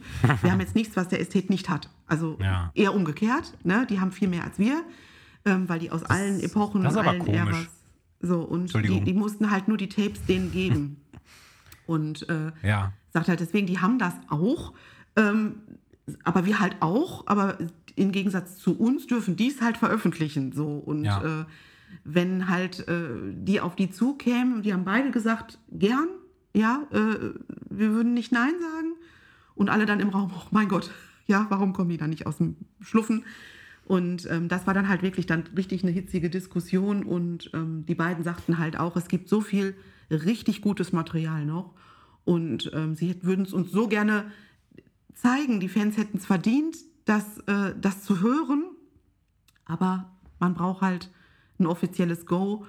Und ähm, ja, der Aber sag andere, doch mal. Ja, Nee, ja, Entschuldigung, nee, be- beende mal kurz, ich merke mir das. der ein oder andere warf dann halt auch ein, so von wegen, ja, aber vielleicht würde Michael das gar nicht wollen, dass diese unfertigen Songs veröffentlicht werden. Ähm, und dann in dieser Diskussion, da sagte wieder jemand anders was dazu und so. Und letztendlich ähm, haben alle gesagt, wenn es nach seinen Vorstellungen veröffentlicht wird und der Song so gut wie fertig war, spricht so viel gar nichts dagegen. Ähm, weil er ja auch immer wollte, dass er in die Geschichte eingeht und die Leute ihn immer weiter hören und dass er am Leben bleibt quasi durch seine Musik. Ähm, ich glaube, wenn die Leute sich einfach an seiner Musik erfreuen, würde er sich auch freuen. Aber wir wissen halt auch alle, dass er ein Perfektionist war und wahrscheinlich niemand zu 1000 Prozent die Songs so rausbringen würde, wie er das gewollt hätte. Das ist, glaube ich, klar. Aber ich denke, wenn man das von den Leuten machen lässt, die eben so lange mit ihm gearbeitet haben, käme man dem schon nah und hätte auch ein besseres Gefühl dabei, wenn die sagen, okay, aus unserer Erfahrung fände Michael das gut. Und ich glaube, dann ist das nochmal ein anderer Moment, als wenn man da einfach wild rummixt und äh, so einen halbfertigen Song komplett von jemand überarbeiten lässt und raushaut, Hm. dann weiß ich nicht, dann bin ich auch nicht dafür. Dann lieber kein neues Material als Hm. so etwas. Wollte, ich wollte da gerade mal mich einmischen. Ähm, es gibt ja auch dieses Interview von Prince, ähm, also dem Künstler Prince, der äh, in einem Interview halt auch auf seine unveröffentlichten Songs angesprochen wird. Und er wird halt quasi gefragt, ähm, wirst du denn deine unveröffentlichten Songs veröffentlichen? Und er, er antwortet darauf, äh, sie, wer sie werden veröffentlicht, ähm, aber nicht von mir, sondern das passiert, wenn ich tot bin. So. Und das, da kann ich nichts gegen tun. Und es ist natürlich so, dass ich glaube, dass Michael natürlich ganz genau wusste, dass leider, auch wenn er das vielleicht nicht gewollt hätte, das passieren wird nach seinem Tod. Ähm, Ja.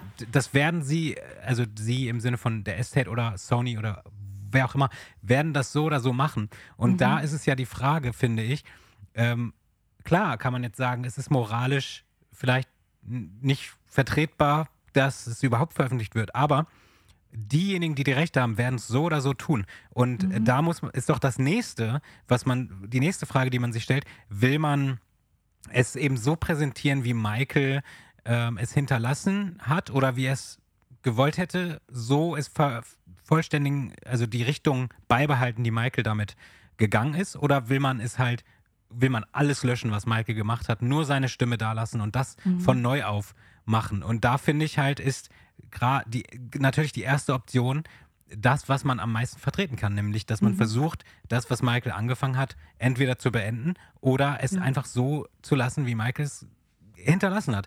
Ähm, ich glaube natürlich nicht, dass er damit zu, total zufrieden gewesen wäre, wenn das veröffentlicht wird, aber ich glaube, das Mindeste, was man tun kann, ist halt einfach, lass es die Leute machen, die, äh, die dafür vorgesehen waren. Ja. Ah, So, und da sind wir schon jetzt- wieder da bei dem Thema. Genau, und da knüpfe ich aber jetzt genau an, weil das ist das, was ich gerade sagen wollte. Wo ich gesagt habe, siehste. ich merke mir das. Äh, jetzt jetzt bringe ich es an der Stelle rein. Gibt es, gibt es nicht aktuell oder so eine äh, Fan-Petition, die genau das fordert? Ich meine damit nicht nur die Veröffentlichung ich unterschreibe sie, schick mir neuer einen Songs, Link. Da schreibt man ja ganz, ganz viel, sondern die Veröffentlichung eben von Michaels Musik in Zusammenarbeit mit den Personen, die mit ihm eben auch gearbeitet haben. Ja. Gibt es da aktuell etwas? Wisst ihr das? Ich, Hab ich also nicht ich habe jetzt nichts gesehen. Denn das wäre doch eigentlich, also ich kann mir immer nicht vorstellen, guck mal, es gibt eine Tournee von Michael und die, die Hallen werden gefüllt, die Stadien sind voll, die, die Dinger sind ausverkauft. Aber die Leute unterschreiben nicht, ne? Aber die Leute unterschreiben nicht. Ja. Ich glaube, das liegt aber auch daran, dass die Zeiten halt so ein bisschen sich geändert haben und die Leute, die damals im Stadion waren, vielleicht entweder nicht mehr so in dem Alter sind, dass sie den ganzen Tag im Internet abhängen oder ähm, vielleicht jetzt einfach andere Sachen machen. Äh, aber das ist so lustig, dass du eine Petition ansprichst, weil ich denselben Gedanken auch vorhin hatte, wo ich mal, also nicht darüber, aber ich hatte im, ich hatte tatsächlich im Kopf, ob es eigentlich schon eine Petition gab, äh, die das, die fordert, dass der Estate ausgetauscht wird. Ähm, gab es tatsächlich, glaube ich, schon mal. Das wollte ich kurz. mir jetzt nicht erdreisten. Äh, aber nee, das äh, ist auch nicht meine Idee, sondern ich glaube, es gab das wirklich mal. Äh, da, das hat nichts, äh, da haben die Leute nicht unterschrieben, weil man sich dachte, okay, übertreib nicht. Ich glaube, das war kurz nachdem, äh, nachdem Escape rauskam oder so. Nee, nachdem This Is It, äh, diese Box, This Is It Box Ah, rauskam. Ich glaube, da ja. war das, dass ich da eine Petition gelesen habe, von wegen John Branker äh, feuert ihn vom Estate und so. Aber Ähm, das fanden manche moralisch ja gar nicht okay, diese, äh, nee, das fand ich auch nicht, Celebra- muss ich diese sagen. Celebration von diesem posthumen Sein Tod zu feiern, finde ich Ja. komisch. schließe ich mich jetzt genauso dran Ja, an. ja. Das triggert mich jetzt auch wieder nur. Wenn wir jetzt zu viel über misslungene Estate-Veröffentlichungen sprechen, dann sind Ja, wir aber das, in der das Richtung. ist natürlich so einladend, weil, weil es ist halt einfach so, das, was Jenny hier erzählt, äh, macht mich glücklich, aber auch voll traurig, weil, also weil ich wusste gar nicht, dass diese Producer, dass die, ich wusste gar nicht, dass die dazu so eingestellt sind, dass die eigentlich im Prinzip sagen, ja, wir warten eigentlich nur auf den Anruf, wir sind bereit. Und das Ja. macht mich so, so fertig, weil ich mir denke, ähm, ich, ich habe ich habe mir immer gedacht, wahrscheinlich finden das alle, wollen das alle irgendwie nicht. Und, ich, und es gibt ja auch die Leute, die das nicht wollen. Will I Am zum Beispiel will die Songs da auch nicht veröffentlichen, die er mit Michael gemacht hat. Es wird aber überhaupt angezweifelt, ob da überhaupt was von fertig ist. Ähm, Und jetzt mit, mit diesem Wissen, dass die darauf warten im Prinzip, ist halt, das macht es nur noch viel schwieriger für mich, ähm, als Fan da. Hammer, also mein ja. Fan-Dasein ist jetzt eigentlich noch komplizierter nach dieser Folge. Das macht einen fertig, ne? Ich war- möchte einen ja. kurzen Aspekt, wir sind jetzt schon ziemlich lange Ja. äh, dabei, was mich nicht stört. Wir haben kein Zeitlimit, aber Mhm. was ich gerne noch ansprechen möchte, beziehungsweise angesprochen haben möchte, ich kann dazu gar nichts sagen, aber Jenny vielleicht schon, ohne davon zu viel zu erzählen, denn das wird ja äh, nächstes Jahr, hast du, glaube ich, gesagt, auf einer großen Streaming-Plattform auch gezeigt werden. Äh, was ist mit Sonic Fantasy? Das geistert immer schon so ein, so ein bisschen länger durch die, äh, du, durchs Internet. Ist eine Doku, und jetzt musst du mich gleich korrigieren, über Bruce Swedin. Mhm, richtig. Ähm, deswegen, ich habe mich auch sehr gefreut, dass diese äh, Doku eben auch gezeigt wurde dabei ähm, bei diesem Event. Denn mich hat die ganze Zeit interessiert, worum geht es da eigentlich und wie hoch ist da der Michael-Anteil und äh, ich konnte mir gar nichts vorstellen darunter. Und Vielleicht müssen wir ganz kurz Bruce Swedin noch eben erklären für die Hörer und Hörerinnen, die, die den gar nicht kennen.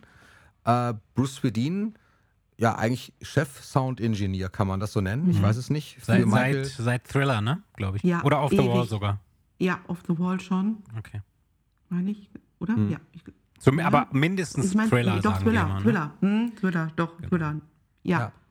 Und der ist halt eine Legende für sich und das ist mir so gar nicht bewusst gewesen, bevor ich diese Doku jetzt gesehen habe. Und ähm, Marcos äh, Chabotta, der diese Doku ja auch gemacht hat, ein Film. Das klingt ausgedacht.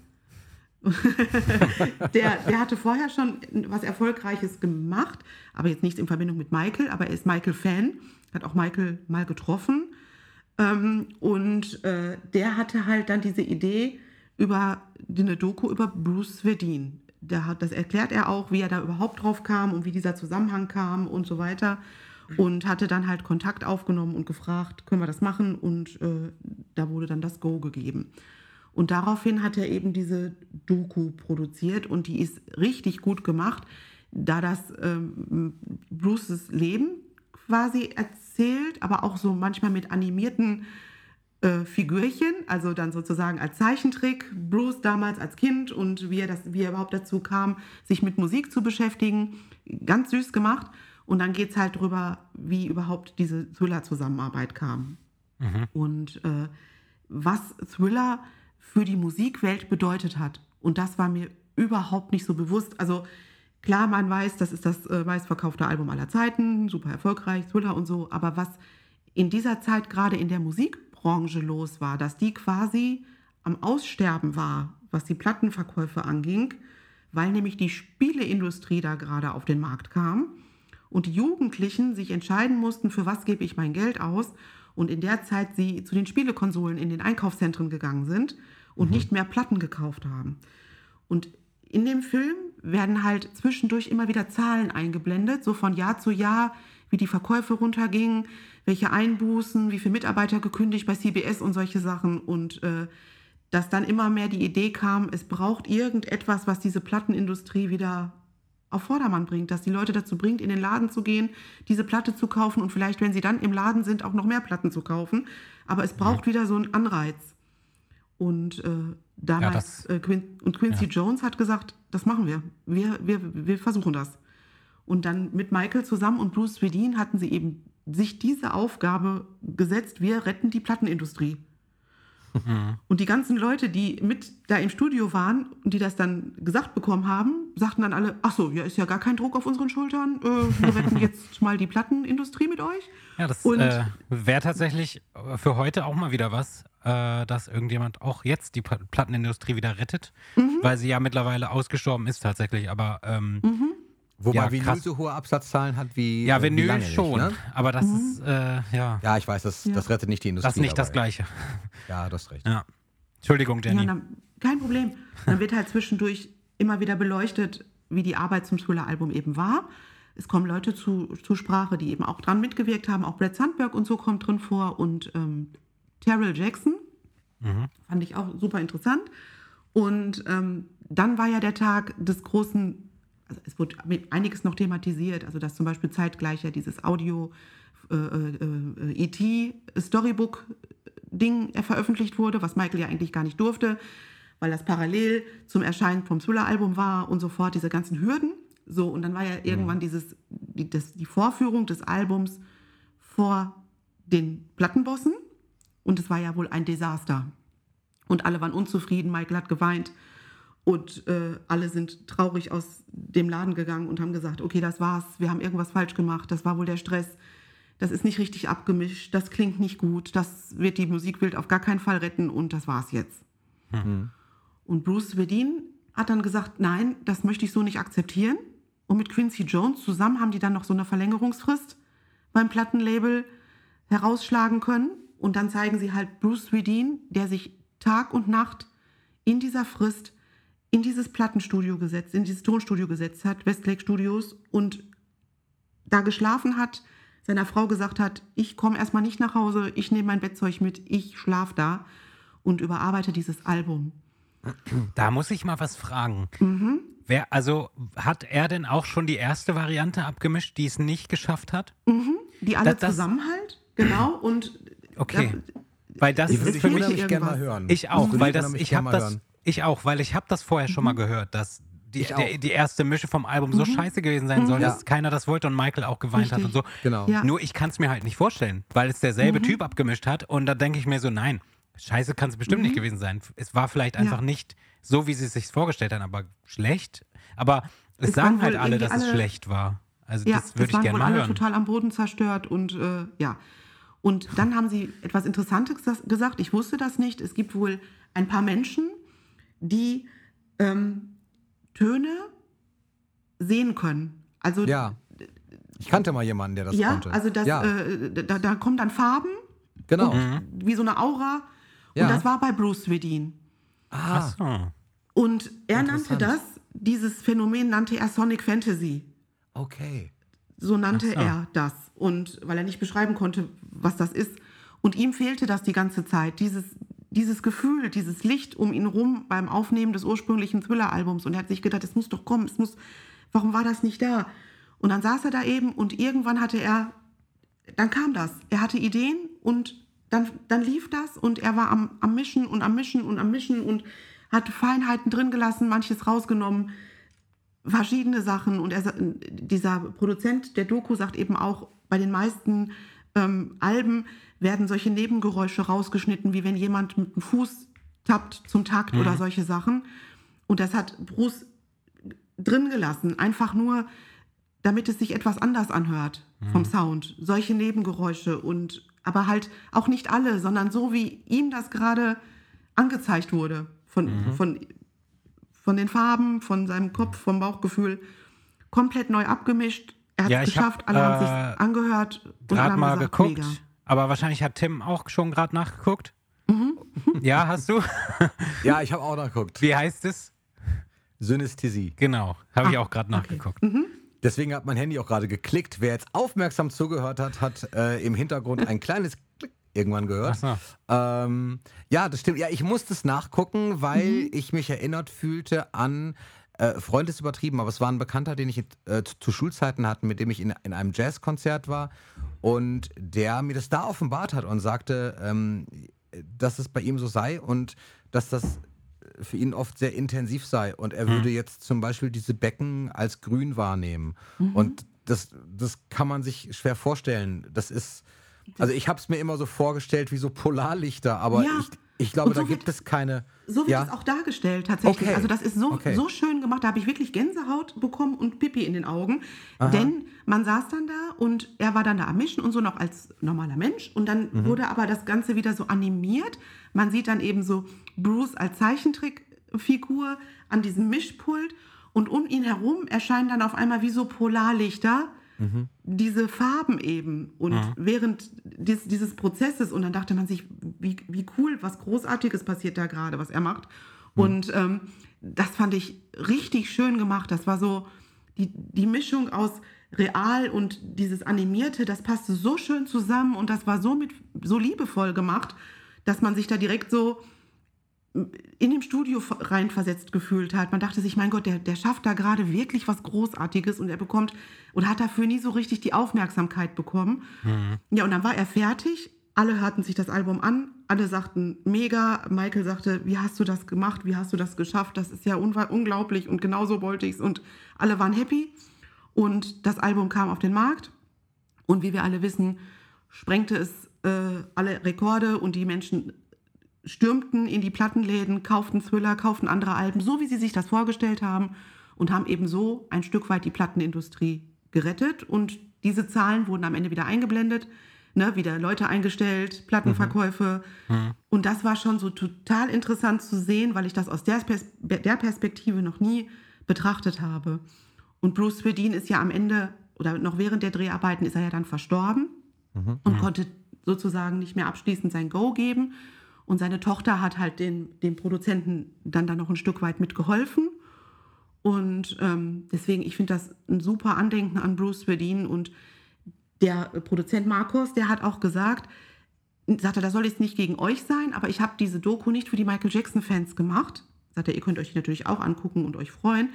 Aber es soll für alle sein. Es soll auch ein Michael Jackson-Fan zu seiner Freundin sagen können, die Michael nicht mag, komm, wir gucken uns jetzt diese Doku an und die Freundin sagt, Mensch, wie schön war die denn? Und äh, sagt er, es soll die breite Masse erreichen und eben darüber aufklären, was für einen Einfluss kulturell eben dieses Album hatte und äh, wie genial eben nicht nur Michael war, das wird auch, auch dargestellt natürlich, aber eben wie genial auch Bruce Swedin war und Quincy Jones und eben alle, die zusammengearbeitet Natürlich. haben. Klar. Und was auffiel, war, dass Quincy Jones eben nicht zu Wort kommt in der Doku. Also der ist nicht bei den Leuten, die sprechen. Und das fragte auch einer aus dem Publikum, so warum? Und dann sagte der äh, Produzent eben, ja, ich habe ihn angefragt, aber er hat gesagt, er wäre gerade in andere ähnliche Projekte verwickelt. So. Und da ging natürlich wieder ein Raunen durch den Raum, so von wegen, aha, nicht, dass Thriller Quincy 40 Jones vielleicht da nicht mitmachen durfte, weil vielleicht er für Thriller 40 was macht. Ja. Ja, wobei ich nicht, ja. ne? da einmal ganz kurz einwerfen muss, dass. Ach, will ich das einwerfen? Ja, doch, ich will das einwerfen, dass Quincy Jones sehr, sehr viel, sehr viel, sehr viel Credits für all das bekommt, äh, für all die Alben Ja. und vielleicht auch ein bisschen zu viel, denn die anderen kriegen gar nicht wirklich, Ja. ähm, werden gar nicht so wertgeschätzt, die Produzenten, die wirklich da auch hinterstanden. Quincy Jones stand natürlich auch dahinter, aber Quincy Jones hat, glaube ich, echt nicht so viel gemacht, wie es im Öffentlichen so wahrgenommen wird und auch wie es, ich glaube, er teilweise auch darstellt, aber ich will mich jetzt nicht zu weit aus dem Fenster lehnen. Das ja, weiß ich steht nicht. hier halt auch überall drauf. Selbst Ja, auf, ist- den, ne, auf den Plattencovern, überall Ja. sieht man ja dann auch Quincy Jones. Ich glaube schon, dass Quincy Jones einen, einen Löwenanteil an der Produktion hatte. Ähm, weil er ja nicht nur einfach als Produzent tätig war. Quincy Jones kommt ja aus dem Jazzbereich auch und hat ähm, ähm, Arrangements, äh, Kompositionen mit Big Bands gearbeitet, die Quincy Jones Big Band. Er hat ja einen riesen, ähm, einen riesen, ähm, ja nicht Backup, doch hat er auch, aber ähm, er hat ja ganz, ganz viel mitgebracht. Und insofern glaube ich schon, dass er da einen riesen Anteil dran hatte. Aber ich gebe dir recht, ich finde Ja. auch tatsächlich, dass gerade so Persönlichkeiten wie Bruce Swedin, ähm, deren Namen man wahrscheinlich eher nur als Fan eben kennt, weil man ihn in verschiedenen Kontexten gelesen hat, weil man sich die Credits auf den Platten durchliest und eben sieht, dass da immer Bruce Swedin steht, ähm, der aber in der breiten Öffentlichkeit gar nicht angekommen ist, so ein Name. Und insofern finde ich das auch ganz, ganz wichtig und richtig, dass so jemand äh, eben eine Doku da, dazu bekommt. Ja. Einfach auch aus Respekt. Was ich umso sch schader, schader sagt man nicht, umso äh, Umso mehr weniger schade. schön, ja, umso mehr schade finde, ist, dass so ein Mann wie Quincy Jones, wahrscheinlich, ich denke auch, wahrscheinlich aus rechtlichen Gründen, es ist aber nur eine Spekulation, dass er nicht einfach trotzdem als Stimme daran teilhaben kann. Dass, dass es immer nur eine Baustelle sein darf. So, dass gesagt wird, nein, nein, also das ist jetzt wieder nur eine Vermutung, das ist jetzt kein Fakt, aber ich stelle es mir so ungefähr so vor. Nein, es ist Thriller 40 und wir machen hier jetzt gerade was und du hast hier unterschrieben, dich alleine diesem Projekt zu widmen. Ja. Und äh, das ist schade, aber ich kann mir vorstellen, dass Sonic Fantasy auch ohne Quincy Jones klarkommt. Super, also wirklich, also es ist, kann man sich wirklich angucken. Ich möchte mir die auch gerne nochmal angucken, wenn ich die Möglichkeit habe.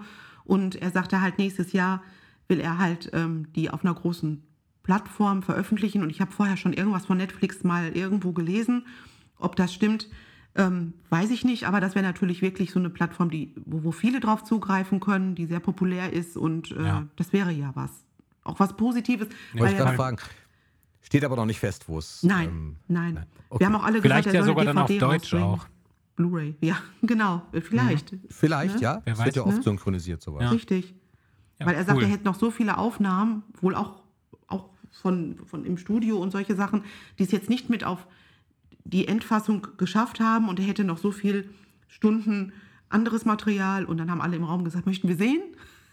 Da musst du wohl eine Blu-ray oder so rausbringen mit Bonusmaterial und er so, oh Gott, will heute noch jemand eine Bluray? Und Ja, äh, will wir, heute noch jemand. Vor allem die Michael. Jackson-Fans. Richtig, Aber gut, ist, ja, genau. ist ja keine Michael Jackson-Doku, aber Nicht trotzdem. triggern, Kai, nicht triggern. Nicht Aber war triggern wirklich lassen. richtig gut. Kann ich nur empfehlen. Und auch Mhm. der Marcos, der war sehr, sehr lieb und äh, muss man wirklich sagen, das war rundum gelungen. Auch, dass die Doku eben dort ausgestrahlt wurde. Es passte gut zusammen und das war richtig, richtig schön. Mhm. Tolles, tolles Werk. Und auch so ein bisschen, weil man ja weiß, dass Bruce Willis eben nicht mehr da ist und Michael auch schon nicht mehr da ist. Und dann schaut man sich das an und denkt, okay, aber sie sind so in die Geschichte eingegangen und ja, die Gefühle sind dann, die übermannen einen quasi, weil man denkt, man war ja auch irgendwie Teil davon und hat das alles irgendwie miterlebt und ist, ne? Und wo ihr gerade sagtet, dass der eine das nicht machen darf, weil er vielleicht noch in einem anderen Projekt verwickelt ist, ähnlich war es ja eben bei, bei Michael, wegen diesem E.T.-Ding. Ne? Ja. Und das haben die dann echt nochmal thematisiert und Michael durfte das ja eigentlich gar nicht, weil er ja mitten in den Aufnahmen, Produ Produktion vom Thriller-Album war und die hatten dann Angst, dass er da äh, Zeit verliert und dass er sich nicht mehr genug auf Thriller konzentriert. Aber man hat Michael kontaktiert und ihm das gesagt und er sofort wohl wie so ein kleines Kind. Ja, ich bin E.T., das ist ein Traum, das mache ich. Und das passt ja so total zu Michael. Und äh, daraufhin hat er dann da eben eingewilligt und alle waren sauer und äh, ja, letztendlich hat, hat aber das ja nichts von dem Erfolg abgetan, als Thriller dann rauskam. Aber er, selbst Michael durfte es ja eigentlich nicht machen, hat aber gesagt, mache ich trotzdem. Und dann sagten die halt auch, was sollten die machen, ihn rausschmeißen? Er war das Zugpferd, ne? Ja. Also Naja, die hätten auch drin. sonst Jason Malachi fragen können, ob er das dann einsendet. zum Beispiel. Der da ja noch nicht Genau. geboren war, wohl, ne? Naja, Aber wirklich Ja, stimmt. interessant. Kann man sich gut angucken. ja, das stimmt wohl. Ja. ja. ja, sehr cool. Ja, und einen mega. Gast haben wir noch vergessen, den schneide ich noch kurz an. Steven Witzit war ja auch da. Mhm. Richtig. Und der war ja für ein paar Jahre noch der Fotograf von äh, Michael Genau. und hat uns eben auch ein paar äh, Fotos aus seinem Archiv gezeigt. Man konnte da auch Originalfotoabzüge von ihm kaufen. Mhm. Und ähm, das war natürlich super interessant zu sehen, die Originalfotografenfotos, weil man da wirklich Kleinigkeiten drauf sehen konnte, weil das die Originalen waren. Und äh, das war wirklich schön. Und er hat auch viel über Michael erzählt und über die Arbeit mit ihm und was für ein toller Boss er war. Und ja, also das war auch sehr, sehr interessant und auch ein sehr, sehr netter Mensch, wirklich. Also ich muss wirklich sagen, weil er kam auch erst später ins Team, der war so bei der History Tour dabei und auch immer mit Liza Marie zusammen. Und die anderen beiden, Brad Buxer und Michael Prince, haben halt zu ihm dann auf der Bühne, haben, haben ihm zugerufen, ja, du bist auch Michaels Typ gewesen. Also da war klar, dass der dich mag. Und das fand ich halt total schön zu sehen, dass da mehrere Personen saßen, die mit Michael ähm, zusammen waren, befreundet waren und die dann darüber was sagen konnten, wer so in Michaels Schema passte. Und für den Steven Witzit war das natürlich dann eine große Ehre, das nochmal so zu hören. Und er sagt, Mensch, ich habe mich nie als was Großes gefühlt und jetzt stehen Leute hier und wollen von mir Autogramme. Ich bin ja nur ein Fotograf. Aber ähm, und alle sagten dann, ja, aber es ist so schön, dass du eben mit Michael gearbeitet hast und dass ihr euch verstanden habt und dass er so ein Vertrauen zu dir hatte. Und das war mit diesen ganzen Beteiligten zusammen an dem Wochenende richtig gelungen und richtig schön. Und der Brice Nayar, der das da alles organisiert hat, ist ja Franzose. Er kann kein Deutsch und äh, hat das trotzdem alles in Deutschland quasi organisiert. Und das fand ich richtig toll. Ja, Hammer. Ja, krass. Aber ich bin trotzdem froh, dass ich nicht dabei war, weil ich sonst nicht damit klarkommen würde, dass ich mir die ganzen Sachen nicht nochmal angucken und an, anhören kann. Das ist wirklich, Ja. das würde mich wirklich stören. Also, Sagst du, ne? Nee, ich muss das irgendwann machen. Ich finde das eigentlich großartig. Äh, hab damit auch kurz mit dem Gedanken gespielt und dann hat es bei mir zeitlich nicht gehauen und letztendlich war ich dann krank. Insofern ähm, ja. war es dann halb so schlimm. Dann ähm, vielleicht sogar, ja, in dem Fall war es dann eben so. Aber das nächste Mal äh, sehen wir uns dann bestimmt mal da. Ich habe auch sowieso, wir haben uns alle noch gar nicht in Natura wirklich gesehen. Also wir haben uns noch Nee. nie getroffen. Insofern äh, ergibt sich das sicherlich bei so einem Event. Hammer. Äh, Kai, wenn du nichts mehr hast, ich weiß nicht, nee, hast du ich, noch was? Ich, ich habe nichts mehr. Wir Dann haben versuch auch tatsächlich, so langsam. wir haben, das war aber tatsächlich eine sehr interessante Folge und wir haben Ja, auch total. die, ich glaube, Total. wir haben auch die anderthalb Stunden Marke geknackt. Das wird so sein. Äh, und Darauf habe ich jetzt nicht so geachtet. Ich schon. Ähm, und äh, genau, ja, wir haben noch eine traurige Nachricht auf jeden Fall, die wir auch noch äh, ankündigen wollten. Ne? Du Dann weißt es hau ja mal raus. Ja, was Soll ist traurig? oder Also wollen wir, traurig oder soll ich wirklich, soll ich wirklich sagen? Äh, ja, wir gehen nämlich in die Sommerpause und äh, sind irgendwann dann zurück. Wir haben, wir haben überhaupt nicht festgelegt, wann das sein wird, aber wir werden sicherlich eine Woche vorher oder, oder ein paar Tage vorher auf jeden Fall bei Instagram auch ankündigen. Ähm, und ja, bei Instagram könnt ihr uns gerne auch folgen unter der MJ Podcast. Äh, ansonsten auf YouTube und Facebook unter MJJ Reviews. Außerdem könnt ihr dem Malibu äh, Fanclub folgen auf Facebook. Äh, Jenny postet da, oder ich weiß nicht, ob nur Jenny jetzt da postet, aber da gibt es auf jeden Fall öfter mal News und auch Fan-Stories und so weiter. Ähm, äh, auf deutscher Sprache übrigens, also es heißt zwar Malibu Fanclub, aber es ist auf deutscher Sprache. Genau, und äh, ja, wir haben noch eine Sache, die wir auch noch am, am Ende jetzt hier äh, bringen wollten. Ja, Vielleicht- warte noch kurz, das machen wir Ja, gleich. das mache ich, das muss ich auch gleich nochmal erklären dann. Genau. Mhm. Jenny, ich habe das Gefühl, wir haben dich irgendwie abgeschnitten. Kann das sein? Hast du gerade noch irgendwas, was du sagen wolltest? Nein, also ich wollte halt nur noch den Steven Witzit ins, in den Raum werfen, weil wir den äh, noch nicht erwähnt hatten. Das war mir noch wichtig und äh, da habe ich aber auch das Wichtigste jetzt zugesagt und ich glaube, dass äh, meine Review von dem Wochenende dann quasi im Großen, und ich könnte noch viel mehr Kleinigkeiten erzählen, aber ich glaube, im Großen und Ganzen habe ich das Wichtigste erwähnt, was für mich den meisten Eindruck hinterlassen hat und ich hoffe, der ein oder andere kann damit ein bisschen was anfangen und hat den ein oder anderen erfreut oder zum Nachdenken angeregt oder jemand möchte auch mal dann auf so ein Seminar gehen und war immer am Überlegen, Mensch, lohnt sich das? Aber ich kann wirklich sagen, solche Fan-Events oder auch so Seminare, die lohnen sich absolut, gerade wenn das Leute sind, die mit Michael gearbeitet haben. Man erfährt so viel Interessantes, so viel Neues. Die waren bis jetzt alle super sympathisch. Kann man wirklich machen. Aber ich glaube, man kann dazu aber, glaube ich, sagen, ich, aus Fanerzählung weiß ich nämlich, dass wenn man zu so einem Seminar geht, dass es nicht immer, es wird nicht immer das gleiche Material gezeigt, soweit ich weiß. Ja. Ähm, vielleicht in, äh, klar, vielleicht, wenn das jetzt irgendwie zwei Tage hintereinander stattfindet, dann wird wahrscheinlich schon das Gleiche gezeigt, aber ich, ich glaube, vor, das gibt es ja schon seit einigen Jahren und vor ein paar Jahren wurden, glaube ich, auch ganz andere Sachen noch gezeigt, die zum Teil dann verboten wurden vom Estate und so. Ähm, Ja. Deswegen, also wenn man irgendwie hört, da wurde jetzt zum Beispiel Get Your Weight Off Me, der Song gespielt, kauft euch jetzt lieber nicht ein Ticket, nur weil ihr diesen Song hören wollt, Ja, ja. Äh, sondern seid euch dann bewusst, dem bewusst, dass da eventuell andere Sachen. Aber Genau. lohnen wird es sich wahrscheinlich in jedem Fall. Auf jeden Fall. Also auch Brad Sandberg, der hat über die Jahre seine Seminare immer so ein bisschen abgeändert. Mhm. Ich habe einmal einen Song bei ihm auf dem Seminar gehört, einen Nelson Mandela-Song, also einen Song, den er Ah, für ja. Nelson Mandela äh, gespielt hat. Der war mega, den habe ich danach aber nie wieder gehört. Dafür Hieß kamen der andere. Faces oder so? Ja, ich meine. Face, Faces, ja. Genau, Gibt es Ausschnitte war- von, ja. war wirklich ein, eindringlich, weil man, man hört das ja alles in so einem Studio mit, guten, mit gutem Soundsystem. Mhm. Das ist natürlich dann immer noch mal was anderes. Meist wird es abgedunkelt und so, damit man von nichts ähm, abgelenkt wird. Und dann konzentriert man sich auf die Musik und das ist natürlich dann ein toller Moment.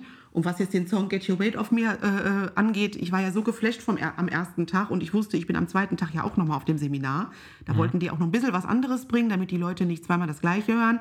Es haben, wiederholten sich ein paar Sachen, aber ein paar Sachen waren auch anders. Und dann habe ich halt wirklich direkt als Frage in den Raum geworfen, kann ich diesen Song heute bitte nochmal hören? Und alle wieder am Lachen, weil ich ja am ersten Tag schon gesagt habe, jo, ne, ich bin jetzt glücklich. Und hat er wirklich auch gemacht. Dann haben die den noch ein zweites Mal gespielt und dann war ich happy. Aber in der Regel ändert sich dann das Content dann immer zwischendurch auch mal. Und gerade jetzt auch durch Corona konnten ja viele Leute auch jetzt zwei Jahre keine Seminare oder so machen. Und Ja. dann überlegen sie sich vielleicht, was kann man jetzt reinmachen. Aber lohnen tut sich immer, weil man immer irgendwas hört und sieht, was man noch nicht kannte. Ja. Ja, ja. garantiert. Mhm. Ja, ich werde auf jeden Fall mal irgendwann sowas besuchen und ähm, danke dir erstmal für die ausführlichen Schilderungen heute. Ich muss Gerne. unbedingt ins Musical und ähm, zum MJ Music Day, der findet ja auch zum Glück regelmäßig statt. Mittlerweile äh, sicherlich auch irgendwann. Ich Bedanke mich, halt, Jenny. Ich musste dann halt immer Großartig. noch, noch nachdenken, weil so frisch waren die Erinnerungen jetzt auch an März und so nicht mehr. Ja, aber ich ja, habe ja, doch genau. einiges noch hinbekommen. Und ähm, ja, und wie gesagt, die, die, die, äh, diese Events von Brice, naja, die sind wirklich gut und da kann man Ja. wirklich, wirklich hingehen. Das Ja. glaube ich. Cool. Ich würde gerne die letzten Worte wieder äh, dieses Mal Jenny tatsächlich zuschreiben, weil sie einfach so, so viel beigetragen hat heute. Äh, ich weiß nicht, Kai, hast du dich schon verabschiedet? Ich bin mir nicht ganz sicher. Ich sage jetzt einmal Tschüss, dann gebe ich an Kai weiter und wünsche euch auch schöne, äh, schöne äh, Ferien, wenn ihr sie haben solltet. Und ansonsten eine schöne Sommerszeit. Wir werden nicht ewig auf uns warten lassen, aber eine gewisse kleine Auszeit hat Kai schon angekündigt. Die werden wir haben und dann freuen wir uns auf die neuen Folgen. Ich habe auch ähm, da schon dann was Schönes Neues geplant. Nach der Zeit haben wir auch wieder einen Gast. Darüber erfahrt ihr dann später etwas. Und jetzt gebe ich an Kai weiter und sage schon mal Tschüss. Danke, Tim. Ähm, ja, ich wollte dann an der Stelle kurz nochmal darauf hinweisen, dass wir jetzt nach dieser Folge noch äh, etwas, ein kleines Extra sozusagen hören, was glaube ich auch nochmal zehn Minuten geht. Ähm, nämlich hatten wir ja, glaube ich, im April das letzte Mal eine Zusammenfassung von Matthias, was Michael so im April getrieben hat.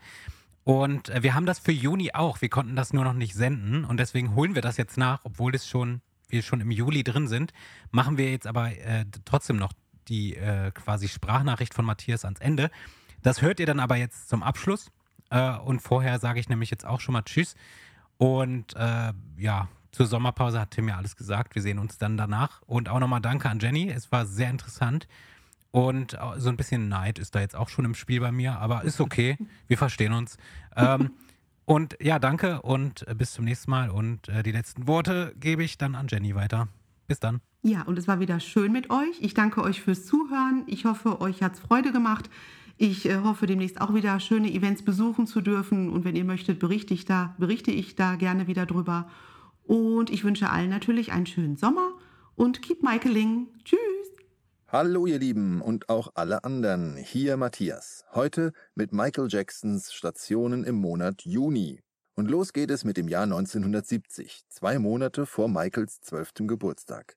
In den Pop-Singles-Charts löst The Love You Save, der Eröffnungstitel des zweiten Albums ABC, den Beatles-Titel The Long and Winding Road vom ersten Platz ab. Damit sind die Jackson 5 die erste Gruppe der Rockgeschichte, von der alle drei ersten Veröffentlichungen Nummer 1 Hits werden. So erfüllen sich die Prophezeiungen von Motown-Gründer Barry Gordy über ihren Erfolg. Zwei Jahre später erscheint mit Looking Through the Window bereits das sechste Studioalbum der Gruppe. Gleichzeitig ist Michael mit seinem ersten Soloalbum Got to Be There in den Charts von Großbritannien vertreten. Juni und Juli 1973 touren die Brüder als erste schwarze Gruppe durch Australien. Mehr als zwei Millionen Fans sehen die Tournee.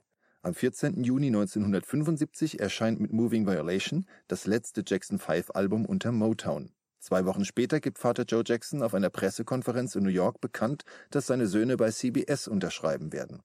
Erst danach wird bekannt, dass die Gruppe aus rechtlichen Gründen in The Jacksons umbenannt wird. Zwei Jahre später, 1977, wird die Single Show You the Way to Go vom ersten CBS-Album The Jacksons Nummer 1 in Großbritannien. Der allererste Number One-Hit der Jacksons in GB. Im Juni 79, zwei Monate vor Veröffentlichung von Michaels Soloalbum Off the Wall, sind die Jacksons auf Destiny Tour. Ende des Monats beginnen die Aufnahmen für die Nachfolger-LP Triumph.